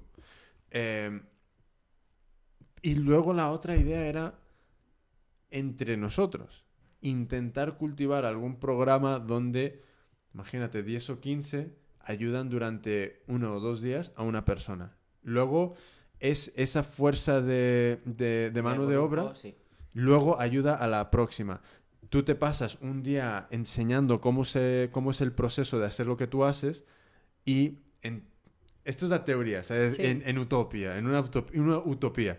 Eh, tú me enseñas a mí cómo se hace tu bolso y luego siete personas como yo van y, y te ayudan a ti. Luego yo te enseño a ti cómo se hace mi cacharro y luego tú y siete personas. sí. Entonces, en comunidad ayudamos a ¿sabes? crear esta fabricación. Pero claro, o sea, yo creo que es una paja mental mía porque... Es que ahí es más complicado porque entras en el tema de, bueno, la persona a la que tú se lo das, ¿lo va a hacer como lo haces tú? ¿Va a cumplir Sí. tus requerimientos Es- de es- calidad ese o, es el o no? tema, ese es el y, tema. y depende cómo lo hagas, si tú contratas a alguien, puedes, mm, digamos, exigir un poco más, porque, pero si es una ayuda, a mí me daría vergüenza o me daría mucho apuro decirle, mira Rubén, es que esto que me has hecho no lo puedo vender, tal cual lo tienes, deshazlo y vuelvo a, vuélvelo a hacer. Entonces ahí, bueno, también depende de la confianza que tengas, ¿no? Ya, ya.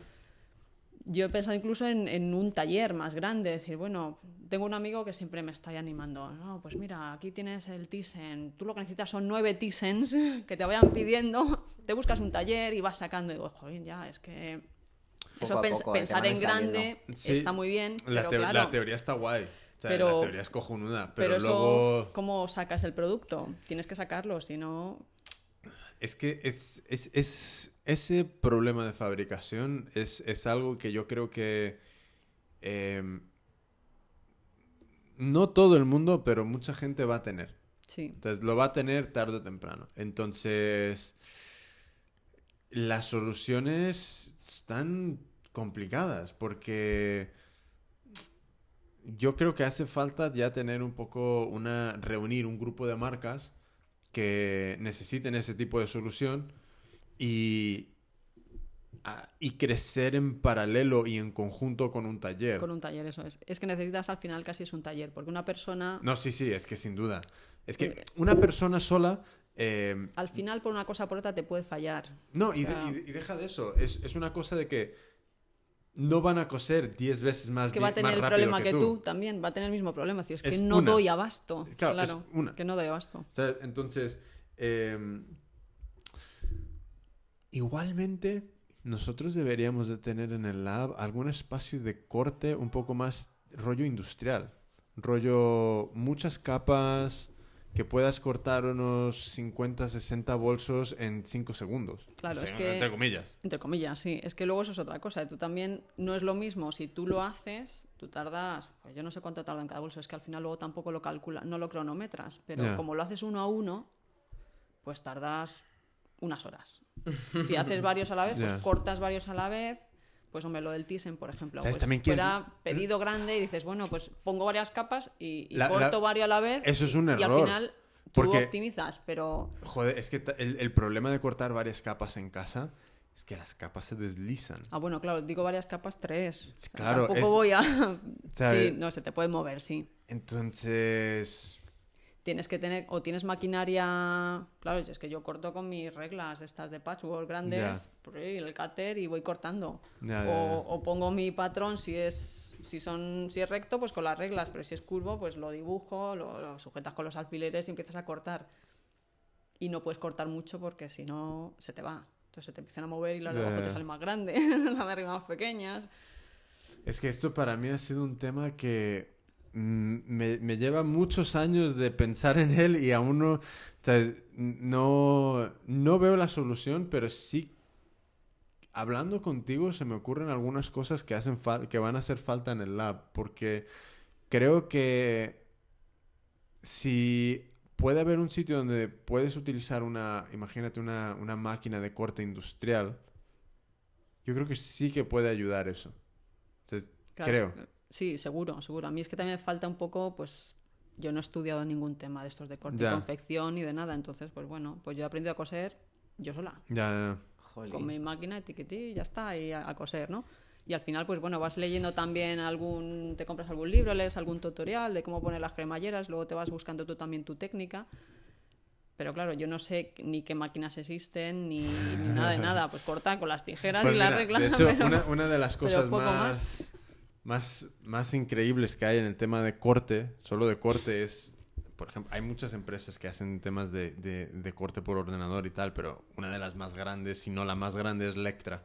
Y Lectra tiene todo un sistema de software y de, y de hardware que es una mesa con aspiración de aire que te pone, tú puedes poner, no sé si son unas 15 o 20 capas y es, como, es un cabezal de corte que a través de ya de tener el patrón dentro del ordenador y tal, literalmente Te lo saca, vamos, te saca el corte cuadrado.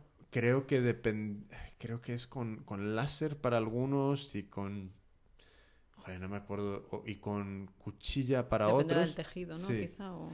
Eh, o sea que mm, cero personas eso es bueno y eso es malo pero eh, hay muchas opciones pero yo creo que para nosotros en este paso yo creo que estaría hombre es que luego es manejar la máquina joder Claro, es que es necesitas- la- Pero incluso a mí el cortar no es lo que más no es lo que más tiempo te lleva. O sea, cortarlo más o menos es montar, solo remates, es es, Es- el acabado final que, es, que es te algo lleva- interesante para, para, para intentar encontrar una solución, porque yo creo que eso sí que puede ser algo que ayuda a mucha gente. Y yo les- le doy muchas vueltas y no y he buscado en internet y al final pues bueno, lo dejas lo dejas aparcado un tiempo, luego lo retomas y No, yo, yo llevo años Pero- pensando en, en- en qué se podría hacer y es una cosa de que eh, ganarse la lotería sí que solucionaría muchas cosas, porque es un tema de que te montas el taller... te lo montas tú, Claro. claro. No, te, Pero- te- te montas el taller y ofreces el servicio. Pero el, el gran problema es que muy pocos talleres quieren apostar eh, por... Un poco lo que hablamos en, en- en el último podcast con Pepito, eh, con, con Celia y con, con su chico, que es em, muy pocas, em, por ejemplo, distribuidores y proveedores de tejidos quieren servir pequeñas cantidades porque les supone un, un esfuerzo. Entonces, pero claro, eso es una putada, porque igualmente una persona puede crecer y te devolverá Sí. ese, ese- esa inversión de tiempo y esfuerzo que, que has hecho al principio en nuevos pedidos, etcétera, etcétera. Entonces, ¿quién está intentando cultivar esa siguiente tanda de, de- de- de fabricantes?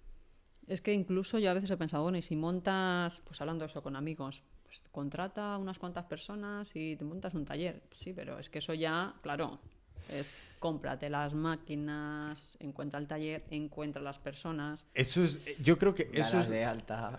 Dalas de alta. Eso es lo más- yo- con para mí- darte de alta tú ya Eso- eso- es otro tema aparte. Eso cual- para mí es lo más fácil. El problema sería encontrar gente que te quiera pagar por un trabajo. Porque todo lo demás tiene, un- tiene una solución con dinero. Sí, sí, sí, Entonces claro. tú pones dinero y compras todos los cacharros y las personas. Pero lo, lo otro es que tú no puedes pagar por ello. Tú no puedes pagar No, no, a ver, o sea, te tienen que comprar el producto que, que salga de ahí, si no... Entonces, ¿habrá suficiente gente para mantener un taller? Dices entre varios en la En- misma en situación. España. Yo creo, pues yo creo que sí, ¿eh? Mira, hace no mucho en, en Twitter también había alguien que buscaba, decía, busco costureras en Madrid para que me ayuden a hacer no sé qué. Pues yo no, no sé si recibiré respuesta, a lo mejor sí, pero es difícil. Es, yo, para mí ha sido imposible. Y ahí lo dejé por, luego olvidé y dije, lo hago yo sola y ya está. Y de momento tirando. Y de momento tirando, claro. Y tampoco tienes pedidos grandes todos los días. Ya. Entonces se pasa el tirón sí, de... más o menos te vas poniendo al día. Claro, y luego dices, bueno, pues ya lo haré. Pones una nota ahí en la tienda diciendo, tengo to- estoy hasta arriba de pedidos. Sed pacientes. A lo mejor tarda un poco más de lo habitual y ya está. Y mira que es curioso, porque hay tantísima gente ahora mismo en paro que si se uniesen y abriesen un taller y lo y lo, y lo pusiesen a- a- a- al servicio de gente como tú. Pero es que yo no encuentro a esta gente. No, es que yo tampoco. ¿Sabes? No los encuentro, no están en internet. Ese es el problema. Tú buscas patronista en internet Y no encuentras nada, ¿no? y te salen 45.000 cursos. ¿Sabes? En general, todas la- las, búsquedas que, que- que puedes hacer, todo es cursos, todo te devuelve cursos. ¿Sabes? Eh, Yo un poco la titulitis de, de, de Spain, pero bueno. Pero, ¿dónde está esta gente? ¿Dónde están los Facebook, los, yo qué sé, incluso el MySpace de, de- de los patronistas, de los, de, de los maquinistas, de... Pues seguramente ni usan, no tienen ni ordenador. Claro, porque claro esa no. gente, además, yo creo que es gente, lo- esos oficios luego van desapareciendo. Y hay gente, pues, gente a lo mejor más joven que le guste coser, pues bueno, a lo mejor lo hace por hobby, pero, pero poco más. ¿Sabes lo Pero que- bueno, hay, hay que yo no sigo si- yo sigo de vez en cuando dándole vueltas y No sé si, me, si me van a matar, vez- pero lo voy a lanzar y ya, ya que me tiren piedras por Facebook, pero... Y un taller en China. Y un taller en China que lo monte... imagínate, hecho por mí va a China, y hecho por mí gana pasta por un tubo, encu- encuentra de todo. Y va a China y abre un taller donde contrata a 50 personas con unos sueldos muy superiores a, a lo que pueden estar ganando ahí de media. No son esclavos, trabajan un horario normal y solo nos dedicamos a producir pequeñas cantidades sin ánimo de lucro para un público que está aquí. ¿Eso es bueno o malo? Yo no lo haría. ¿Por qué? No sé, yo es que a lo mejor tampoco lo debería decir. Yo soy anti llevar todo a China. Porque ya bastante a veces lo empiezas a leer y dices, bueno, es que Inditex sí factura tal y paga, cada pieza le, le cuesta dos euros. Y dice, claro, ya podrán. Así también lo vendo Dos yo mucho es más. mucho. Bueno, sí, estoy exagerando, Sí, seguramente. Dos es mucho. Lo que sea, pero bueno, que dices, claro, es que no estamos jugando en la misma liga. Pero entonces, Pero no sé, yo me iría a Portugal, por ejemplo, que lo tienes más cerca y Sí, son tú- y vecinos. tú puedes son- ir, puedes verlo Claro, puedes también. ir, el otro A está más China El avión lejos. cuesta un pico. Sí, tienes que ir más a dar lo un- práctico, ¿no? Sí. vale, pues igual... Controlarlo es más difícil, y- claro. Claro, ir, motivar un poco también, cualquier cosa, ¿no? Sí, no, y que, y que te China tienes que fiar un- mucho. ¿Y a quién tienes allí de confianza? Si lo tienes más cerca es un poco más fácil, ¿no? También es que montar cualquier cosa en China es una movida. Y tiene que ser dificilísimo. Mira, no- nosotros hace muchos años íbamos a ir a China a montar un restaurante italiano con unos amigos. O sea, ya teníamos todo, teníamos... Porque para poder ir a China a montar un negocio necesitas un permiso que te tienen que dar una invitación para ir. ¿Sabes? No es como coges tu pasaporte y vas a China, no funciona así. Entonces ya tenemos eso y tal y al final se fue toda la mierda por cosas que no tienen nada que ver, pero tampoco es fácil, o sea, es Sí, muy no, tiene- complicado, Tiene, que muy poner complicado. muchas pegas. Sí, sí, sí. Es que yo creo que al final a los chinos les acabas cogiendo un poco de manía. Sí. También a mí por comentarios que me han hecho de, de tiendas que te contactan y Yo dices, tengo, "Oye, me- yo me- tengo más manía con- contra el gobierno, por ejemplo, Sí. en, en- en lo que a mí me toca ahora sí, mismo, no, no, en- estoy- en- estoy- contra el gobierno español, porque la mayoría de estos problemas no existirían si las normas de importación fuesen más Otras. estrictas, sí, o fuesen diferentes. otras, Sí. ¿sabes? Entonces, tranquilamente, industria destruida porque ha entrado un producto mucho más barato. Y punto. O sea, es, es- como, imagínate, de repente eh, inundas eh, España con, con euros, de repente. O sea, está inundado, inundado de euros. Todo el mundo se puede comprar un Ferrari. Entonces el Ferrari no vale nada. ¿Sabes? Sí, no, lógico, Mm. lógico. Y es, y es lo que han hecho. Han permitido inundar eh, España de mierdas de HM, mierdas de Saras, mierdas de, de todo tipo, más todo lo que entra, que ya no tiene ni marca. Sí, no, que ya ni siquiera, Claro, ni entonces, ¿no? entonces no vale nada. Pero claro, la mano de obra sigue costando lo que el, lo que, lo que el país lo que el país pide. Es porque tú tienes que vivir aquí y tienes que pagar un alquiler Sí, de aquí. no, que no, no, aquí no puedes. Claro. Pero es que luego aquí la gente te, te, lo, te lo menciona, o sea, te lo llegan a comparar. A mí ha habido tiendas que me han escrito diciendo, oye, tengo una tienda, me gustaría vender tus bolsos y tal, me das listado de precios, vale, listado de precios con una rebaja bastante buena. Y te dicen, no, es que claro, es que si yo pongo un bolso en mi tienda por 40 euros no lo vendo. Y claro, mientras haya chinos que cosen por un bocadillo, dices, bueno, pues chica, no sé, pues es que sea de jamón ibérico por lo menos, pero... Y esas cosas ya estás ahí intercambiando los mails y de mira, déjalo. O sea, déjalo porque es que encima además te mosqueas y, y te deprimes. ¿tú, y- tú con el tema de la joyería, ¿tú qué ves que, que está afectando el tema de- hecho en China? ¿O afecta o no afecta? Es que, no, es que estoy Pues- tan alejado del tema de la, de la joyería que es que no tengo ni idea. Claro, aquí a lo mejor puedo yo un poco medio comentar porque mi, la mitad de mi, fami- de mi familia han sido joyeros toda su vida. Tenían un taller y bueno, pues hacían relojes de oro y todo eso. Y esto ya no se hace en ningún lado de España. O sea, oro, olvídate. Sí, por- Entonces se hace todo fuera y tuvieron que cerrar todos los talleres y todo. Entonces, mm, realmente talleres, talleres gra- grandes, gordos de joyería, a lo mejor hay tres o cuatro. Y luego lo que sí que hay y que parece que va un poco mejor son la tienda taller. Ujú. Que aparte, bueno, pues yo que sé, si hay mucha gente que le gusta pues que sea realmente artesano, pues ahí se ve mucho más, que es la persona la que la trabaja, que es aquí que- donde se trabaja. Y claro, el público esto se está viendo muy bien. O sea, por ejemplo, por la zona de la, de la Latina y bueno, bueno, me imagino que por todos los lados. Lo que pasa que a lo mejor yo me muevo solo por ahí, pero por la Latina hay bastantes tiendas, talleres, están bastante... O sea, tú puedes encontrar, puedes dar tu idea, de, de trabajar un poco sobre sus diseños y si tú tienes que, que aportar algo y tal, y está... O sea, en ese aspecto, incluso yo, para un futuro, me lo podría intentar plantear. plantear, ¿no? Eso Sí, está muy bien. vamos, mi idea sería esa, pero bueno, o sea, se irá viendo poco a poco. Sí, pero tú no ves entonces la competencia de productos que vengan de China masivamente, claro, es que no pueden competir, yo creo. Es que, Es que es diferente, es que no es lo mismo que hacer una chaqueta Porque yo que creo hacer que un anillo de diseño. por una parte es el tema de los materiales, que la plata cuesta lo que cuesta la Claro. plata, no la van a encontrar ahí más barata. No, ni en ningún país. Esto, Y- O sea, es una es la moneda universal. Y joder, Claro. tío, ¿sabes? Oro y plata. El diseño. Es que es el diseño. Esa es otra parte. Que es como. Tú lo puedes traer de China. Puedes. Pero no puedes falsificar esa creatividad que tú tienes. ¿Sabes? Entonces, igualmente pueden estar un paso más atrás de ti y fusilarlo todo. Pero.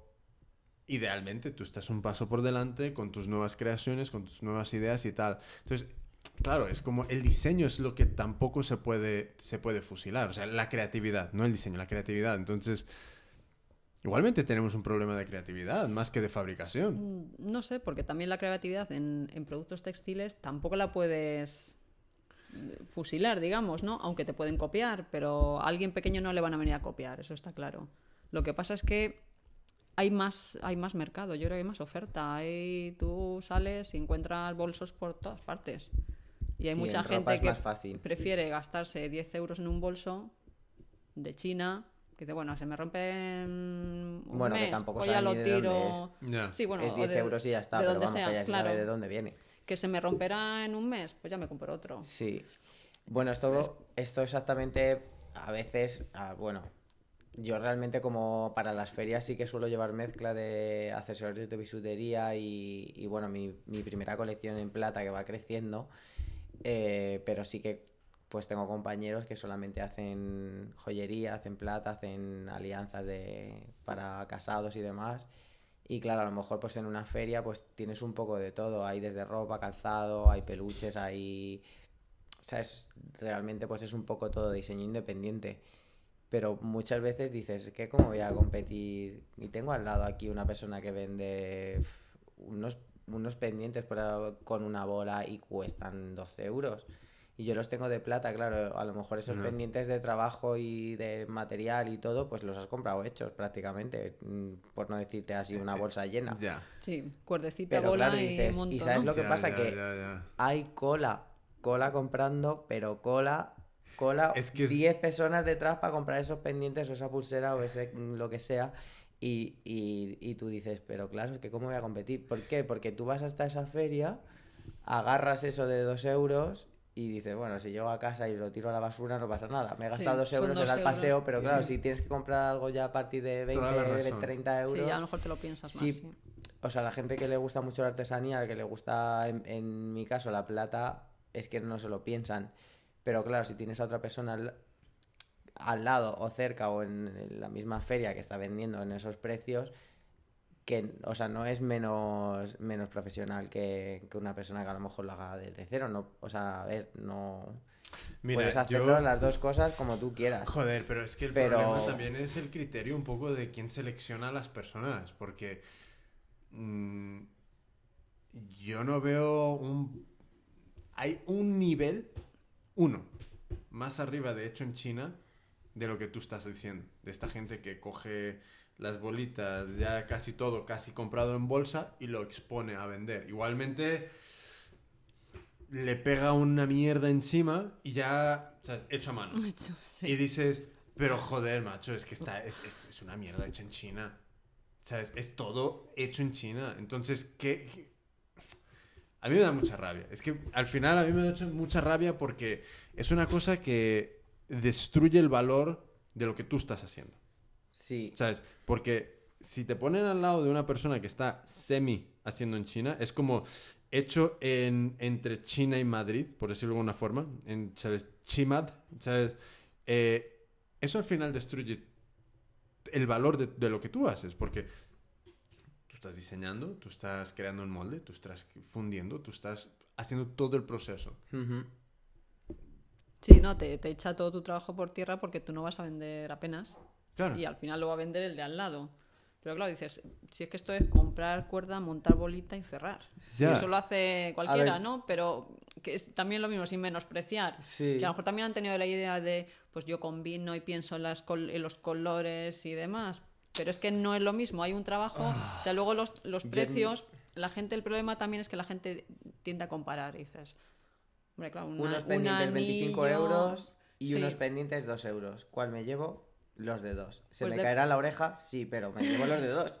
Pero depende, yo qué sé, yo no me compro, pero claro, luego también cada uno, yo prefiero comprarme menos, pero lo que me compro me lo compro, no sé, que, que tenga un poquito más de, A ver, yo... de sí, valor, ¿no? Yo en ese, os- en ese aspecto, la verdad que no recrimino a nadie, ni Sí, le doy el uno, premio a nadie. Sin embargo, estoy súper contento con la gente que sí que apuesta por comprar a lo mejor plata, porque esa, o sea, realmente prefiero que se lleve la persona que quiere realmente comprar ese diseño, porque sé que lo va a cuidar, porque yo lo he hecho con cariño, igual que, ¿sabes? Entonces, a lo mejor una persona que está dudando entre una cosa de 3, 4 euros y llevarse una de Ya, ese valor, pero al final, el, pues el- ese tipo de clientes pero No, para mí... no te interesa. No, pero es que- Pero Sí, tiene todo, todo el sentido. O sea, es de, tú vas al final pasando tus clientes por un colador. Mm. Entre más finito tu colador, más probable que te compren.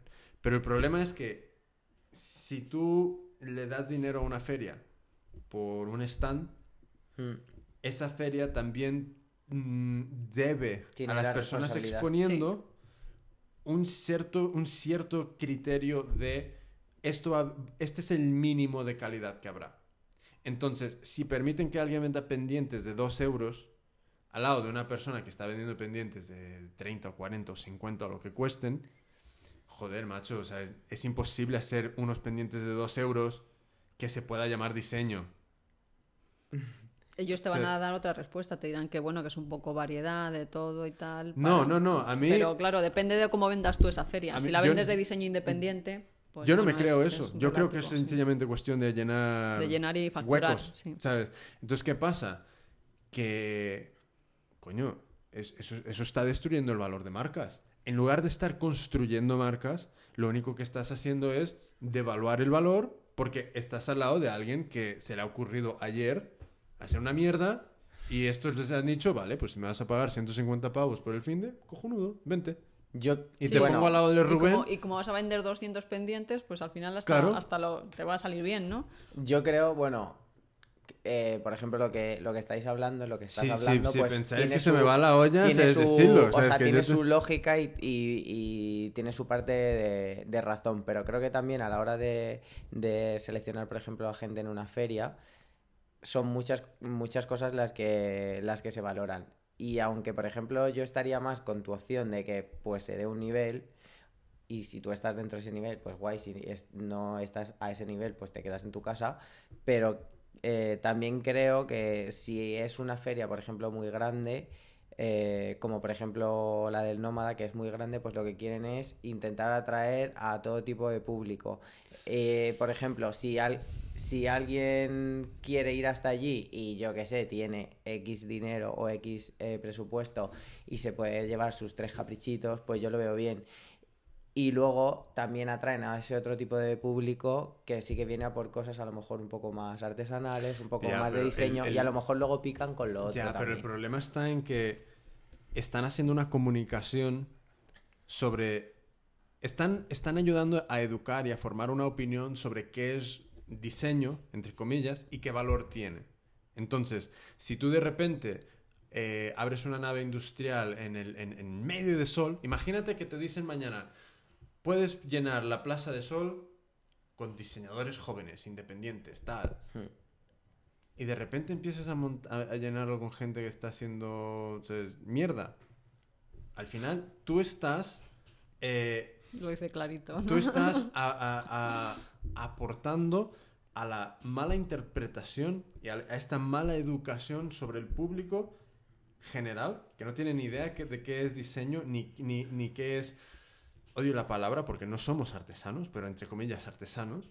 eh, estás destruyendo eso. Efectivamente. Sí. Porque si yo digo, esto es un coche y te presento el Tata de la India, que cuesta creo que 4.000 euros, cosa así, y tú interpretas que un coche no debe de costar más de 4.000, Hmm. y de repente tú ves un Fiat que te cuesta 16.000, entonces es decir, "Joder, que ¿cómo me voy a gastar yo 16.000 si este cuesta 4? Hmm. Entonces, no es así. Y con el otro bajo las patas por abajo, ¿no? Claro. vas dando, vas dando Casi. tú los pedales. Entonces, ¿qué pasa? Que Es que depende cómo lo plantees. Ahora es que hay muchas ferias también. Sí. Y hay algunas A que... ver, salió como champiñones. Eh, Hay algunas sí, que ahí tienen, que tienen eh, pues el renombre y se venden como diseño independiente y demás, que hay, Ya. yo creo que debería haber nivel, y luego hay otras, hay muchísimas más que es eh, artesanía mm, a, a unos precios chollo. Dices, bueno, a ver, Mira. no sé. o ¿Sabes- sea, sabes ¿Tú qué quieres? ¿Que vaya yo a vender mis cosas por la mitad de precio? Pues yo creo que aquí Sí, de- se deberían inspirar un poco en el fútbol. En el sentido de, hay liga eh, de primera, de segunda y de tercera. Tú te puedes graduar a la de segunda y de la segunda a la de primera. Si en la de primera no das el talle, te vas a la mierda.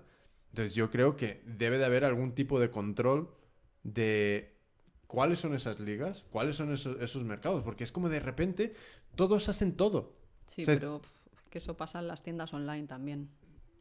Por Vas eso, a Etsy, por eso hay... en artesanio también y encuentras de todo, encuentras cosas que dices, "Pff, esto no sé si lo llegan a vender en algún momento, imagino que no, pero encuentras muy- Estornuda, estornuda, tranquilamente. Se o me sea, ha cortado que más rollo.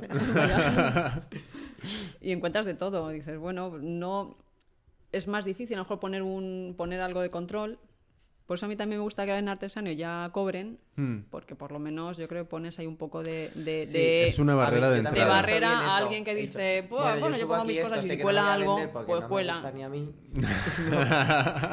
Pero lo voy a subir porque no cuesta nada. claro, Pero es si que- ahora cobran, pues a ver, subir una Ya- castaña no mola tanto. Es que... No, porque si no lo vas a vender, vas a- eh, te va a estar costando dinero, pues al Es que final mucha no gente yo creo que tiene la política de, de aumentar números de personas.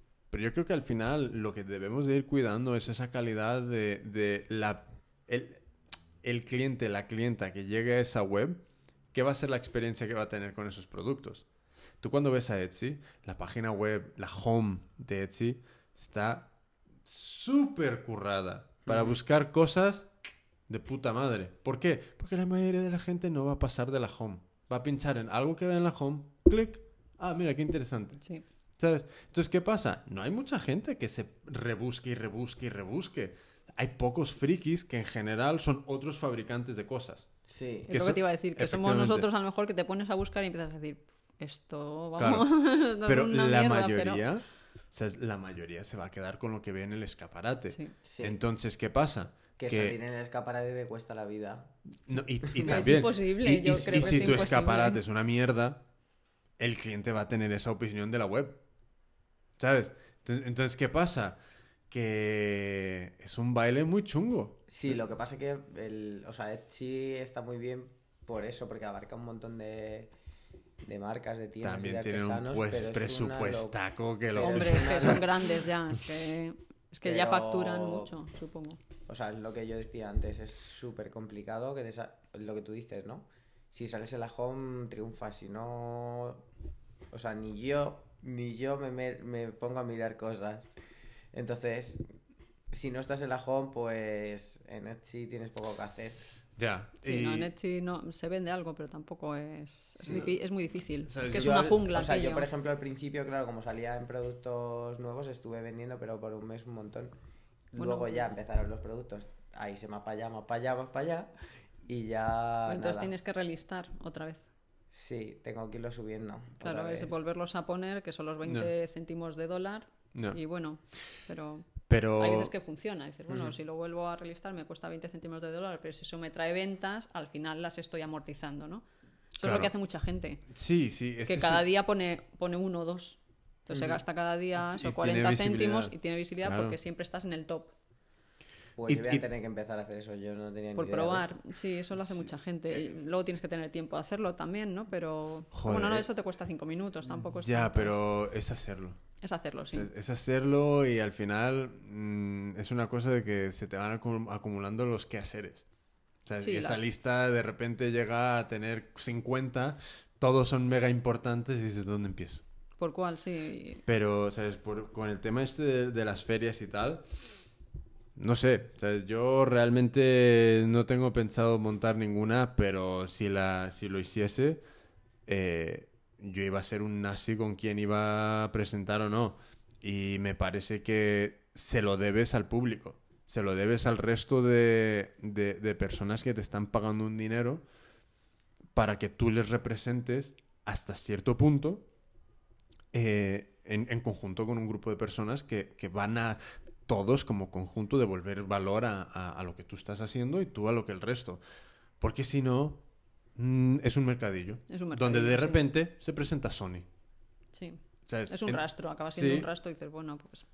¿sabes? Pues y, para ese, eso. y ese es el problema, que aquí hay una cultura de rastro. Entonces es muy fácil malinterpretar. Y es muy fácil llegar a ese punto donde, ¿sabes? Ves aquí al- a la siguiente tanda de gitanillos, todos vendiendo sus enseres y dices, nah, esto, esto no... Sea, yo cómo voy a pagarle a este, a este chaval 25 euros. Es- ni plata ni hostias. O sea, yo no se lo pago. Mal asunto. Sí. Mal asunto.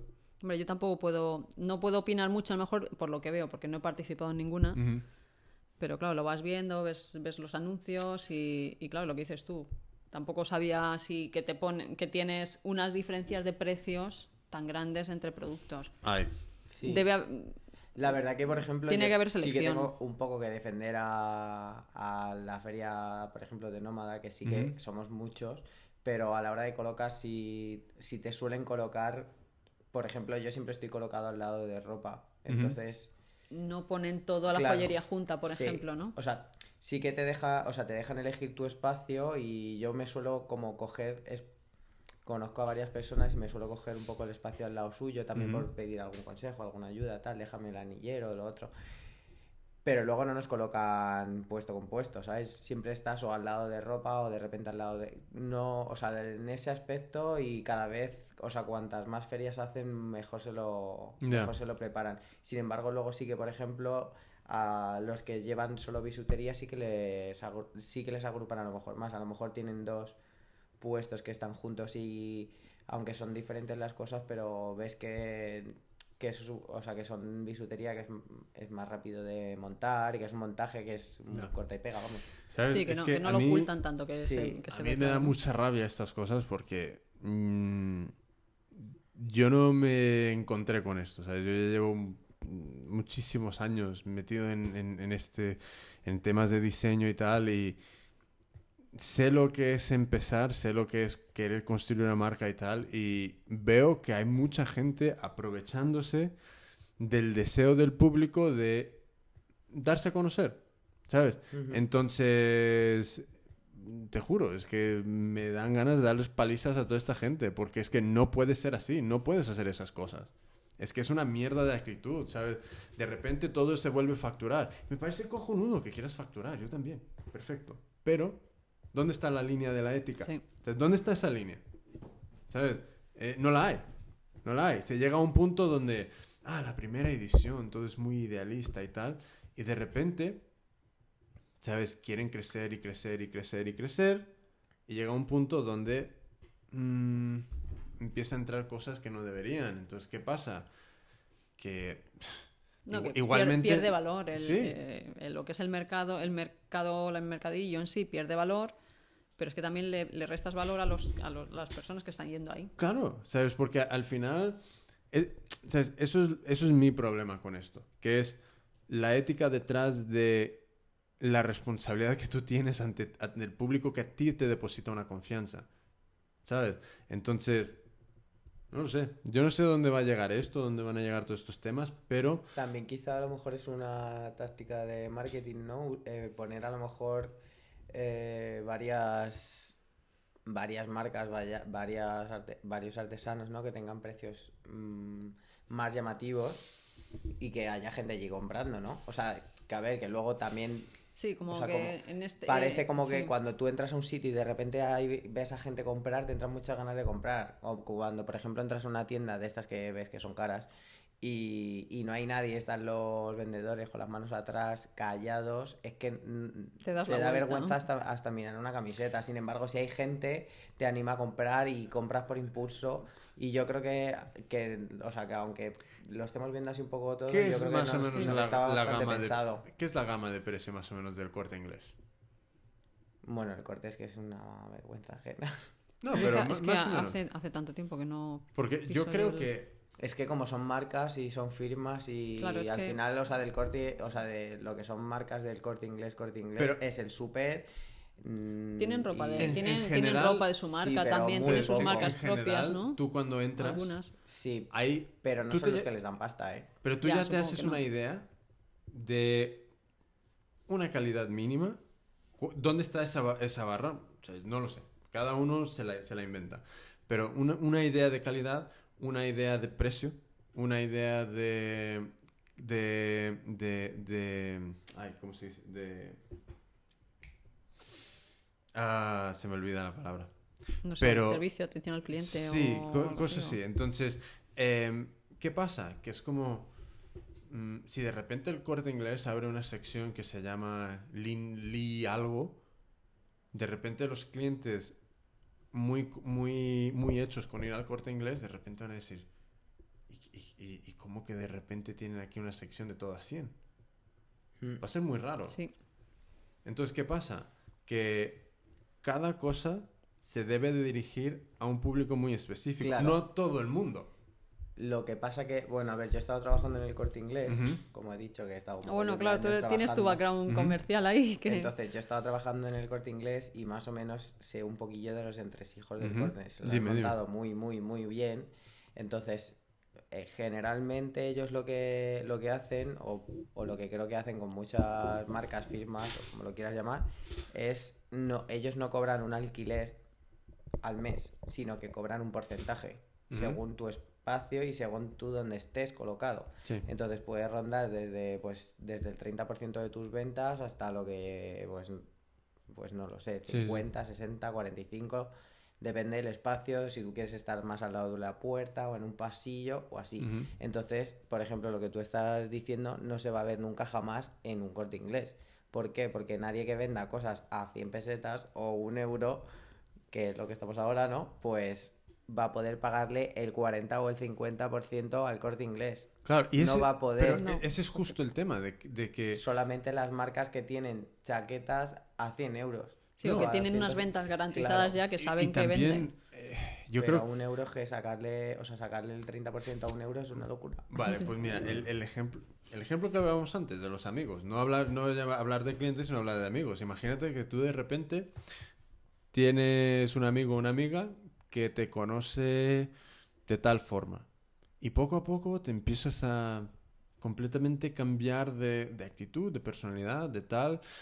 Y un día, un día te vienes y dices, es que no te conozco, estás irreconocible.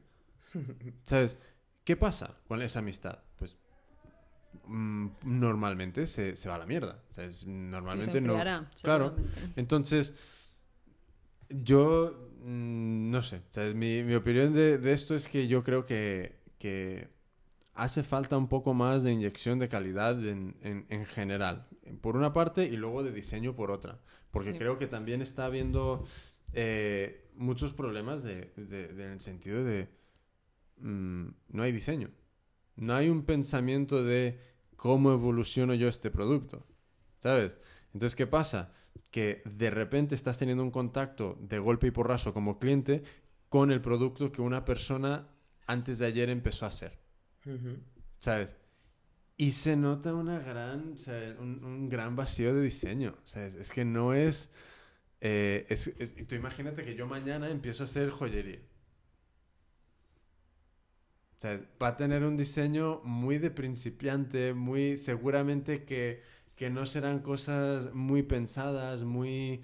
mm, Entonces, ¿qué pasa? Que yo creo que si yo me presento a un mercado con eso, ya sea de hecho en plata, oro o, di- o diamantes o lo que sea, se- es como que le hace falta. O sea, es- es- eh, está deficiente de algo absolutamente necesario. Entonces, ¿qué es en un mercado de diseño? Diseño. Diseño, sí. Sí, pero bueno. Bueno, yo en mi caso eh, puedo decir que yo he empezado a estudiar joyería ahora. Y bueno, he lanzado hace, pues en abril, Pero también- mi colección en también plata. ten una cosa en cuenta, y tu está muy familia- pensada. No, pero tu familia de dónde, de dónde viene. No es una cosa de que igualmente antes de ayer te cogiste una revista y dijiste mañana quiero ser joyero. Normalmente hay unos procesos bastante largos de pensamiento y de tal, de ideación. O sea, Ujú. El otro curso que te hiciste en el IED aporta también sí, sí, a esta ver, base. claro. Pero Entonces, yo no sabía ni hacer una presentación en PDF.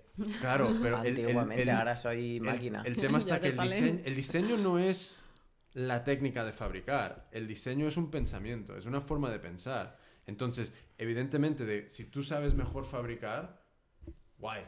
Sí, ¿sabes? Entonces, es esa forma de pensar que mucha gente de repente es como descubren antes de ayer y mañana ya están en un mercado. De hecho, por ejemplo, ahora que has vuelto a mencionar lo de, lo de los estudios de diseño, para elegir yo mi logotipo, porque eso es una locura, elegir un logotipo. eh, y aparte como mi, mm, bueno, lo mío es una frase, ¿no? Pues aún más complicado, ¿no? Y, y mira, Eva Solano, que fue mi profesora, la que es ilustradora y tal, pues yo le mandaba, míramelo, y ella me lo ¿Te miraba. gusta? Tal, no sé qué, me gusta esto mucho, dale más caña, no sé qué. Y al final cerré el logo porque me estuvo ayudando ella, porque necesitaba otra o sea, necesitaba una persona eh, fo- formada, o sea, formada que tuviese sus años en diseño, porque a ver, yo puedo ser muy fantástico y tener mucha imaginación, pero a lo mejor hago una castaña. Y claro, el logo es tan importante y, y bueno, ella me decía, esto es perfecto, pero quítale esto porque no se entiende bien y no sé qué.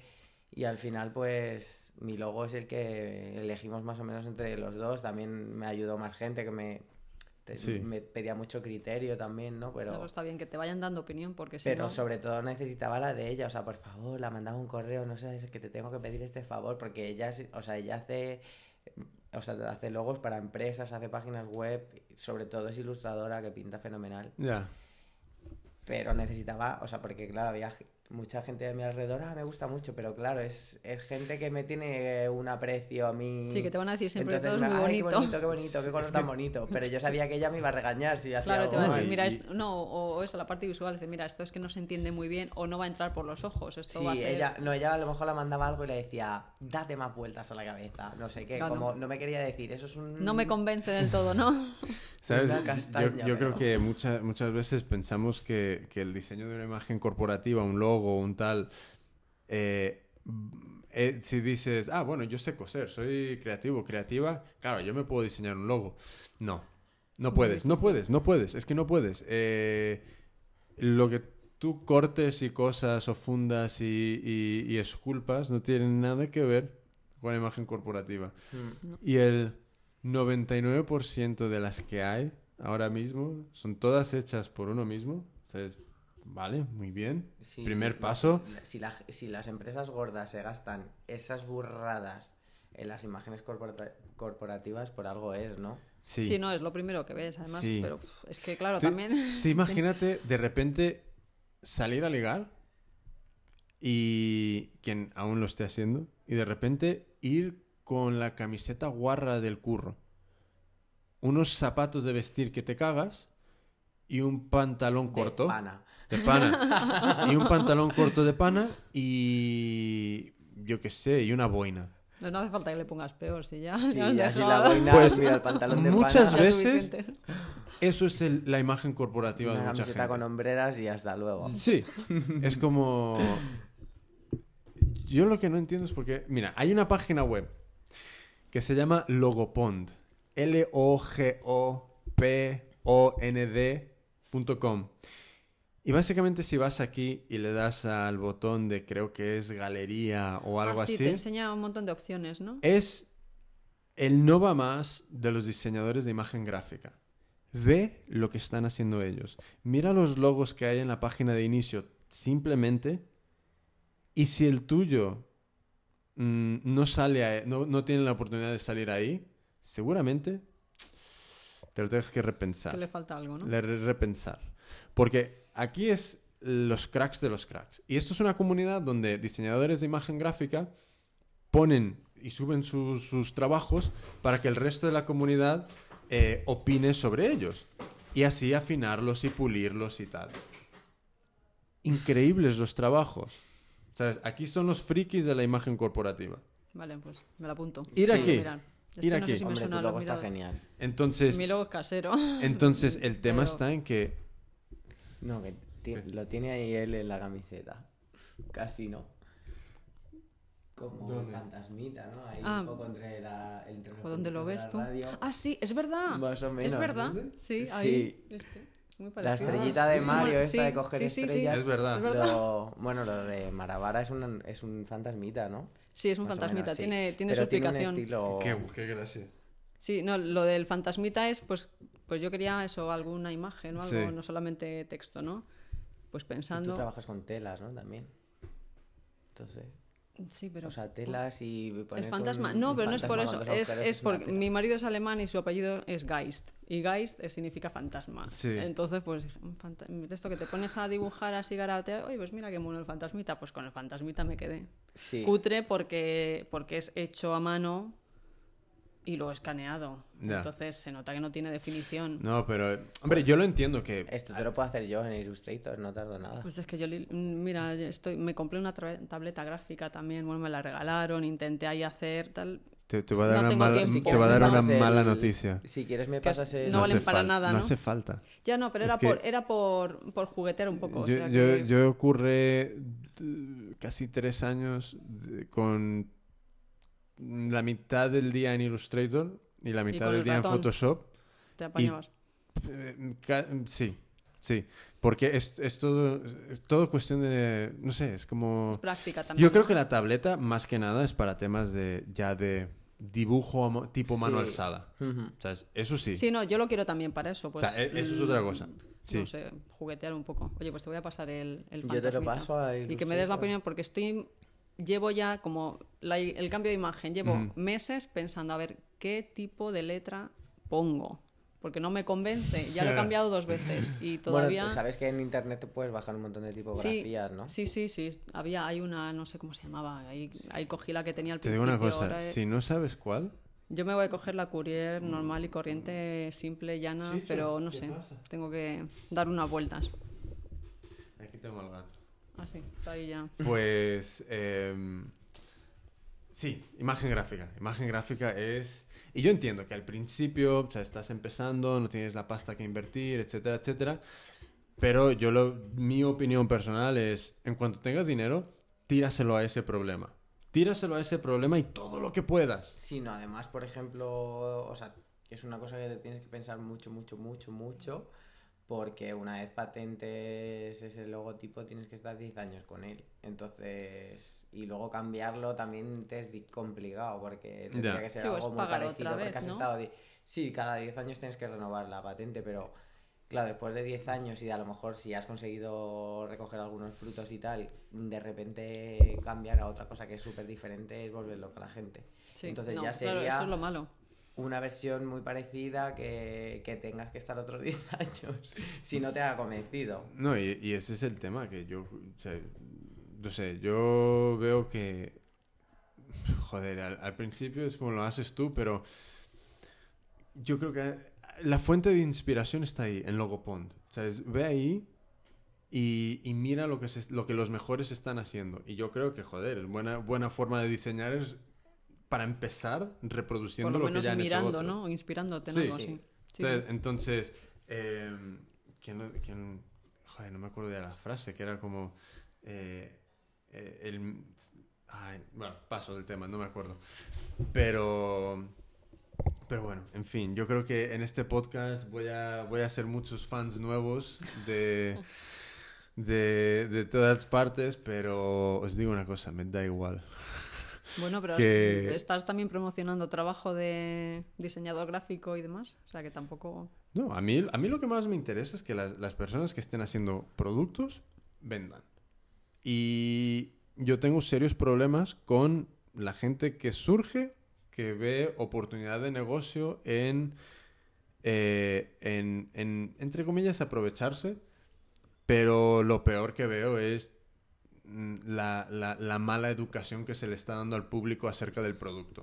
O sea, es que en general eso es casi rasgo común a través de todo. Y, y está fatal, está fatal, porque si no se quiere dar esa imagen de rastrillo, Sí. O cortas pronto o es difícil. Claro. De todas formas, la gente, dices tú, mm, aprovecharse y negocio y tal. Que esa gente yo creo que luego tampoco hace tanto negocio porque vendes tan barato. Bueno, no sé, claro, el coste de producción será bajo también, ¿no? Pero no creo que vendan tanto. yo te digo una cosa, Pero no no, ganan... no lo sé. No, mira, no, no, la mayoría de, de la gente que expone, yo diría que no, no está calculando, está poniendo unos precios acorde con la mierda que venden los chinos. Entonces, eh, ni lo- no cubren seguramente ni materiales, ni mano de obra, ni nada. Entonces, ¿qué pasa? Que de repente el diseño se está volviendo un tema que es sinónimo con el mismo precio de un chino. Sí, yo veo problemas dentro Sí, de sí, eso. no, está claro. o sea, yo, no soy, yo no sé que sea muy inteligente, pero veo problemas de, de asociar eso con ese, ese nivel de precio. No, es ¿sabes? que luego también hay fórmulas, pues en Etsy te propone una fórmula que es, bueno, pues calcula tu coste de material, horas, multiplícalo por lo que tú quieras ganar a la hora y luego todo eso multiplícalo por dos o por tres para el precio final. Y dices, claro, está muy bien, pero es que en ese caso sí que no voy a vender nada, o sea, tampoco puedo... Pero- claro, es que hay que ser un poco, pues hombre, Mira, tampoco perder dinero. En, mira, Pero en el, tampoco en el taller, en el taller de marketing que, que doy, ahí, cuando llega el tema de poner precio, este es en general el, el mayor debate. Es un dolor de cabeza. Pero realmente es muy sencillo. Que es, uno, nunca vas a competir en precio. O sea que deja de pensar en competir en precio. Porque no vas a poder ofrecer un precio comparable a lo que hay en, en el mercado. Porque no estás fabricando de la misma claro, manera. es que no es lo mismo. Es que es, es tan sencillo como eso. Y luego la otra parte es eh, el concepto de techo y suelo. ¿Sabes? El suelo es el, el precio cuando llega a cero. Es decir, no ganas ni pierdes. Cubres la inversión. Entonces, eso es el suelo. Y el techo es, mm, por decirlo de alguna forma, el margen. Entonces, ese... Una frase que, que me acuerdo es que el, el- el precio más adecuado del producto es aquel que el cliente se queja, pero lo paga. Entonces, ¿cómo subes el techo para que tú tengas tu margen?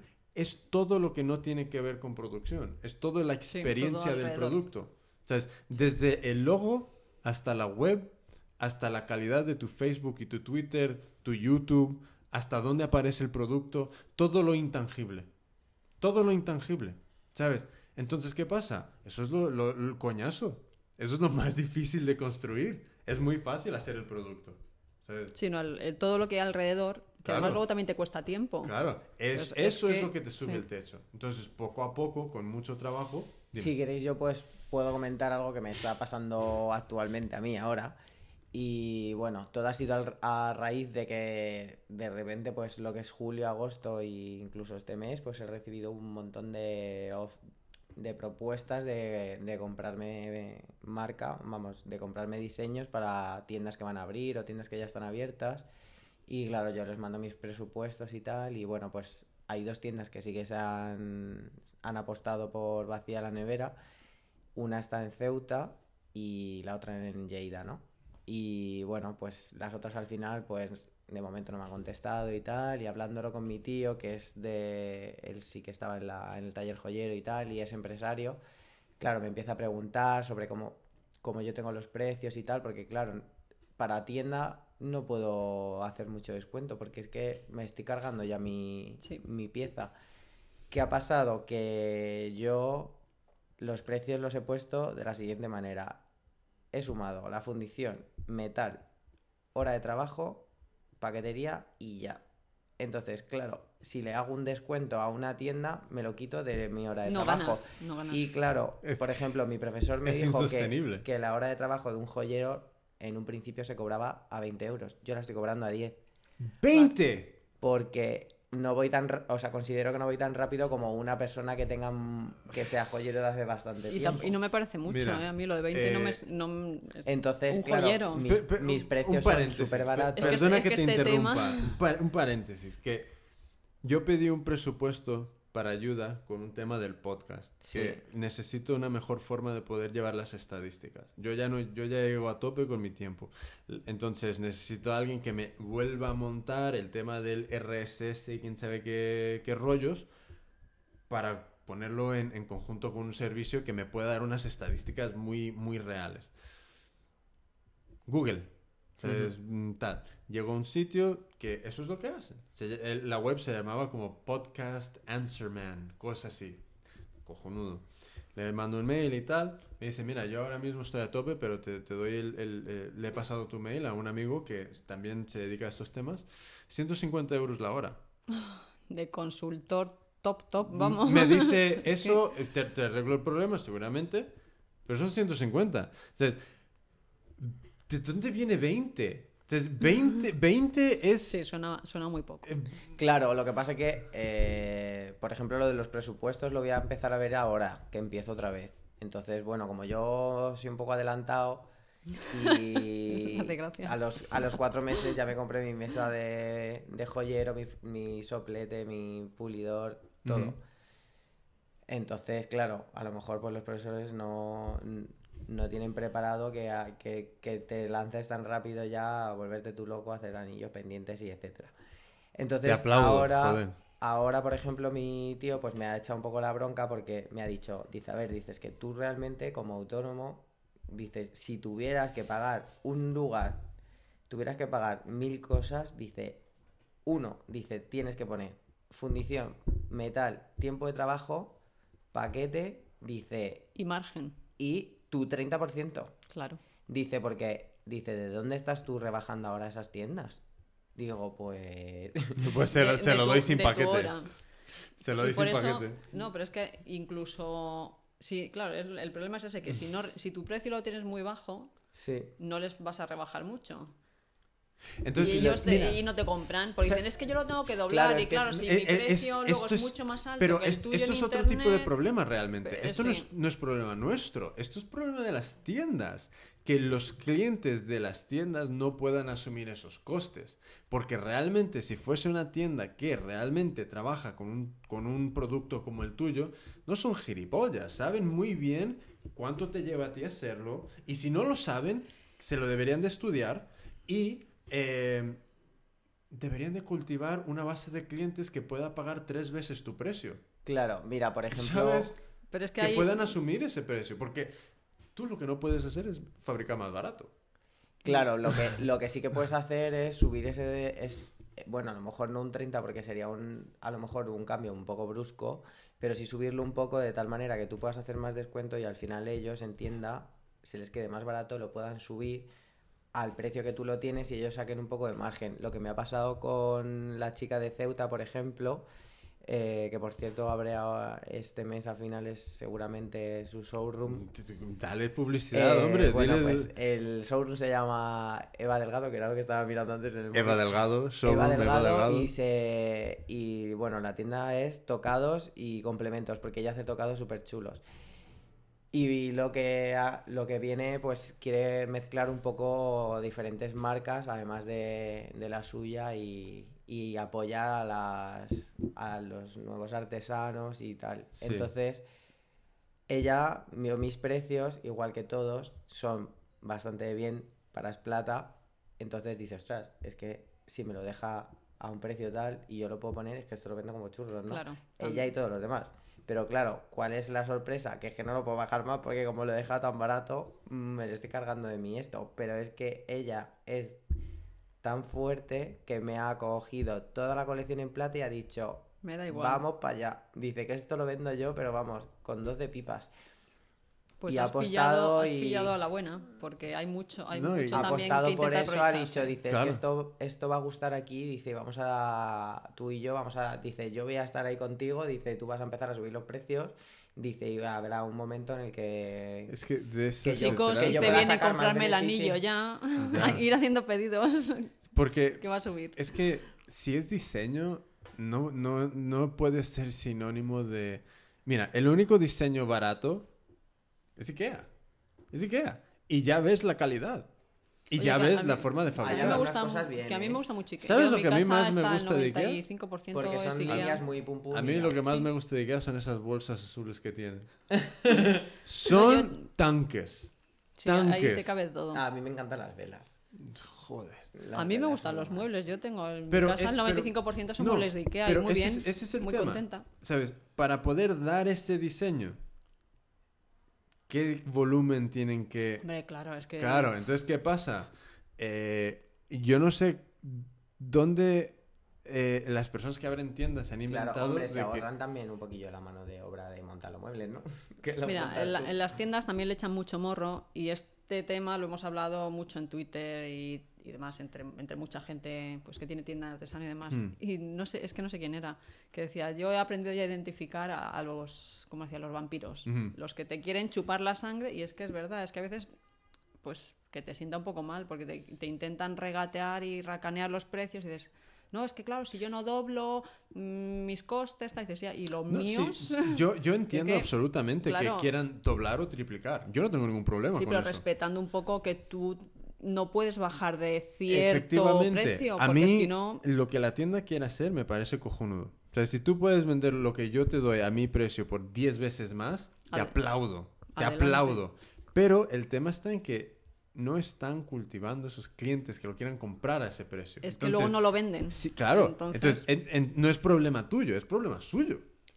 Pero al final acaba siendo tuyo también, Mira, porque si ellos no lo venden, no te piden más. Me acuerdo entonces... que al lado del corte inglés de, de Goya, abrieron justo, ¿sabes? Era la fachada no comercial del corte inglés, o sea que al- en una calle de al lado, eh, pero seguía estando el edificio del corte inglés ahí. Abrieron una tienda pequeña, multimarca, con cosas de skunk funk y todo esto. Y yo cuando abrió la tienda dije, ¿por qué cojones abren esto? Aquí, si están ¿no? al lado del corte inglés, en una calle básicamente sin luz, y donde al otro lado de la manzana creo que había una mega esquina de Skunk Funk. Yo, yo, yo todos los días que pasaba, porque mi mujer tenía su consulta por ahí en aquel entonces, dije, bueno, meses duraron. Claro, cerrarían. Entonces, ¿qué pasa? Si tú les vas y les llevas algo a esta gente, van a querer intentar que con tu producto, ¿sabes? Intentar corregir sus, sus malas jugadas de, de- de empresarios y de emprendedores. Pero es que, es que no funciona así. ¿Sabes? Son, eh, igual que tú tienes que cuidar tus clientes, ellos también. ¿Sabes? Entonces, Sí, no, en ese caso es que esos clientes, lo que decíamos antes, no te interesan. Pues alguien que quiera comprarlo por la mitad de lo que vale, pues es que no es el cliente que tú quieres. y luego Que lo valore, entonces, bueno. Y luego hay que lo de otros problemas de, de dónde están esas tiendas. Entonces, ¿dónde están esas tiendas que sí quieren...? No sé, o sea, igual, igual no están aquí.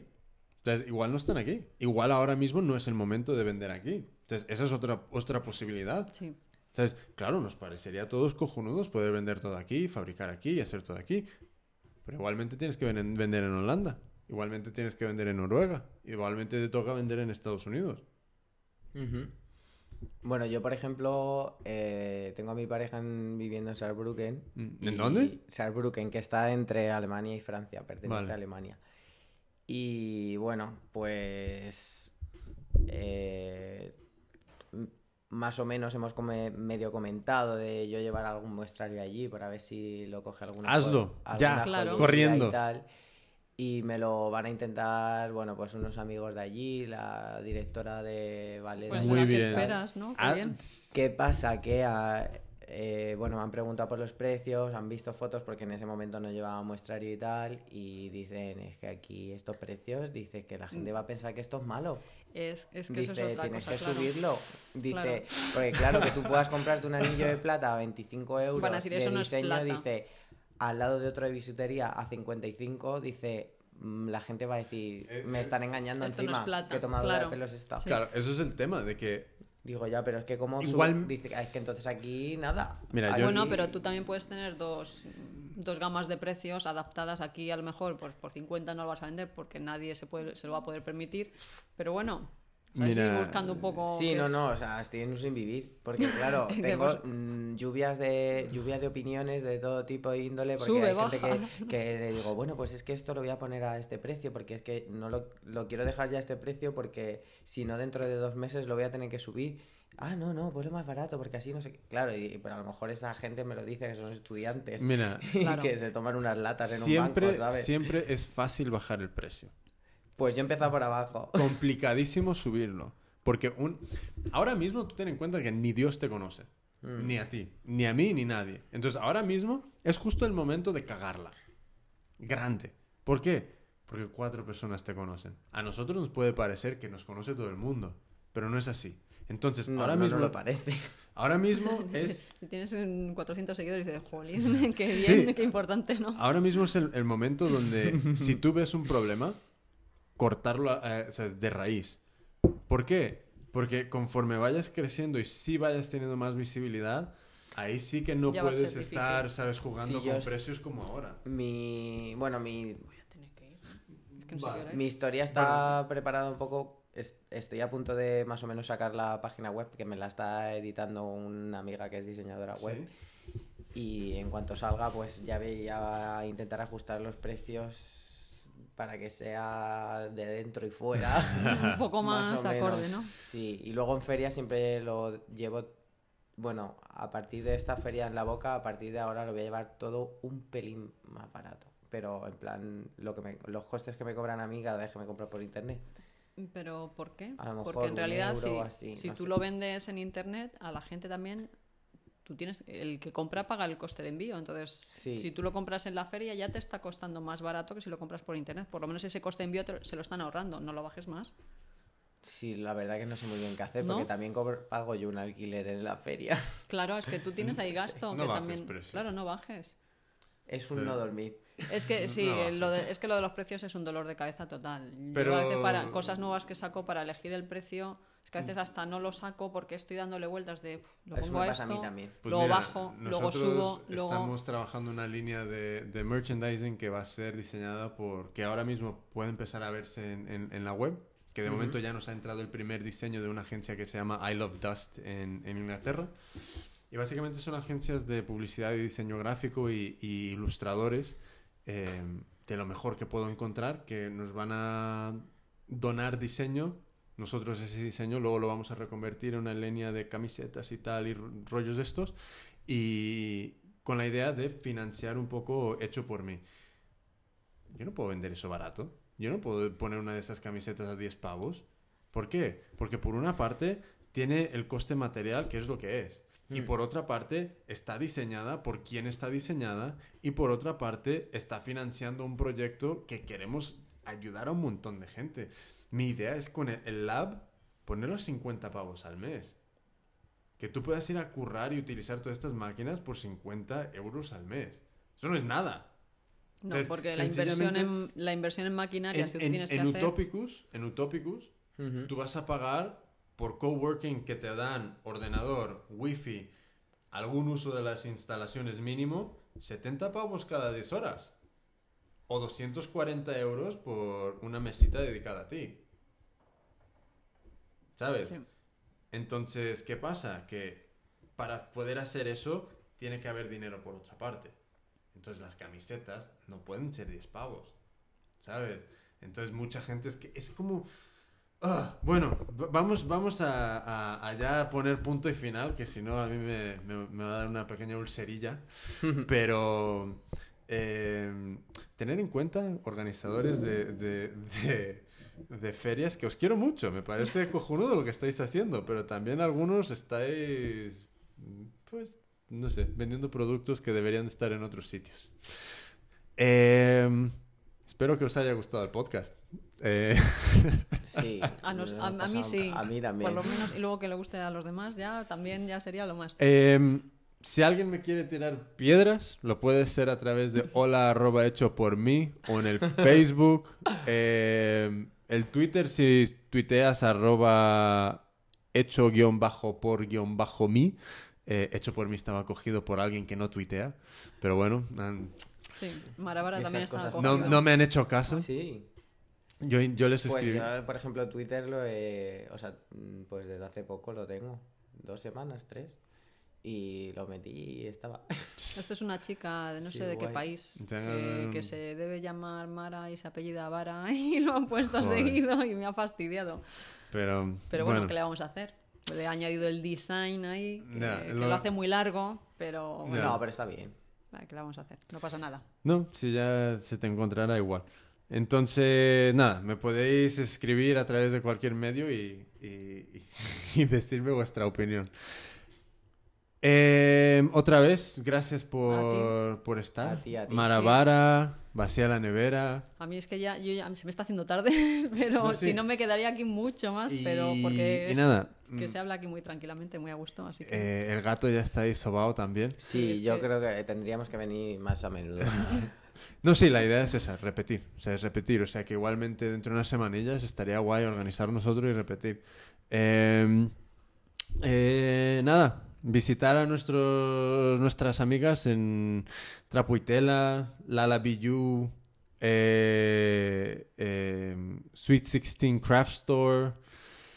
Sí, eh, la Lavillu es que tiene unos diseños. sí. Mira, y- y- te van a gustar también, seguro. Laura Es- es, es alucinante. eh, no maja, sino el nivel por encima de que eso. no la conozco en persona. Pues Pero conozco su web solo Sí, y sí, los sí. diseños que hace y me gustan. Y bueno, hay mucha otra gente por ahí. Nosotros vamos a estar en el 2 de Market eh, todos los sábados de septiembre y octubre impartiendo talleres con donación opcional, pero os animo a tomaros muy en serio esa donación, eh, especialmente ahora que tenemos un alquiler que pagar y, y es muy agobiante, muy estresante, pero bueno, nos lanzamos. Y nada, con eso y un bizcocho os quiero mucho a todos, a todas y hasta la próxima. Chao, chao. Chao. Chao.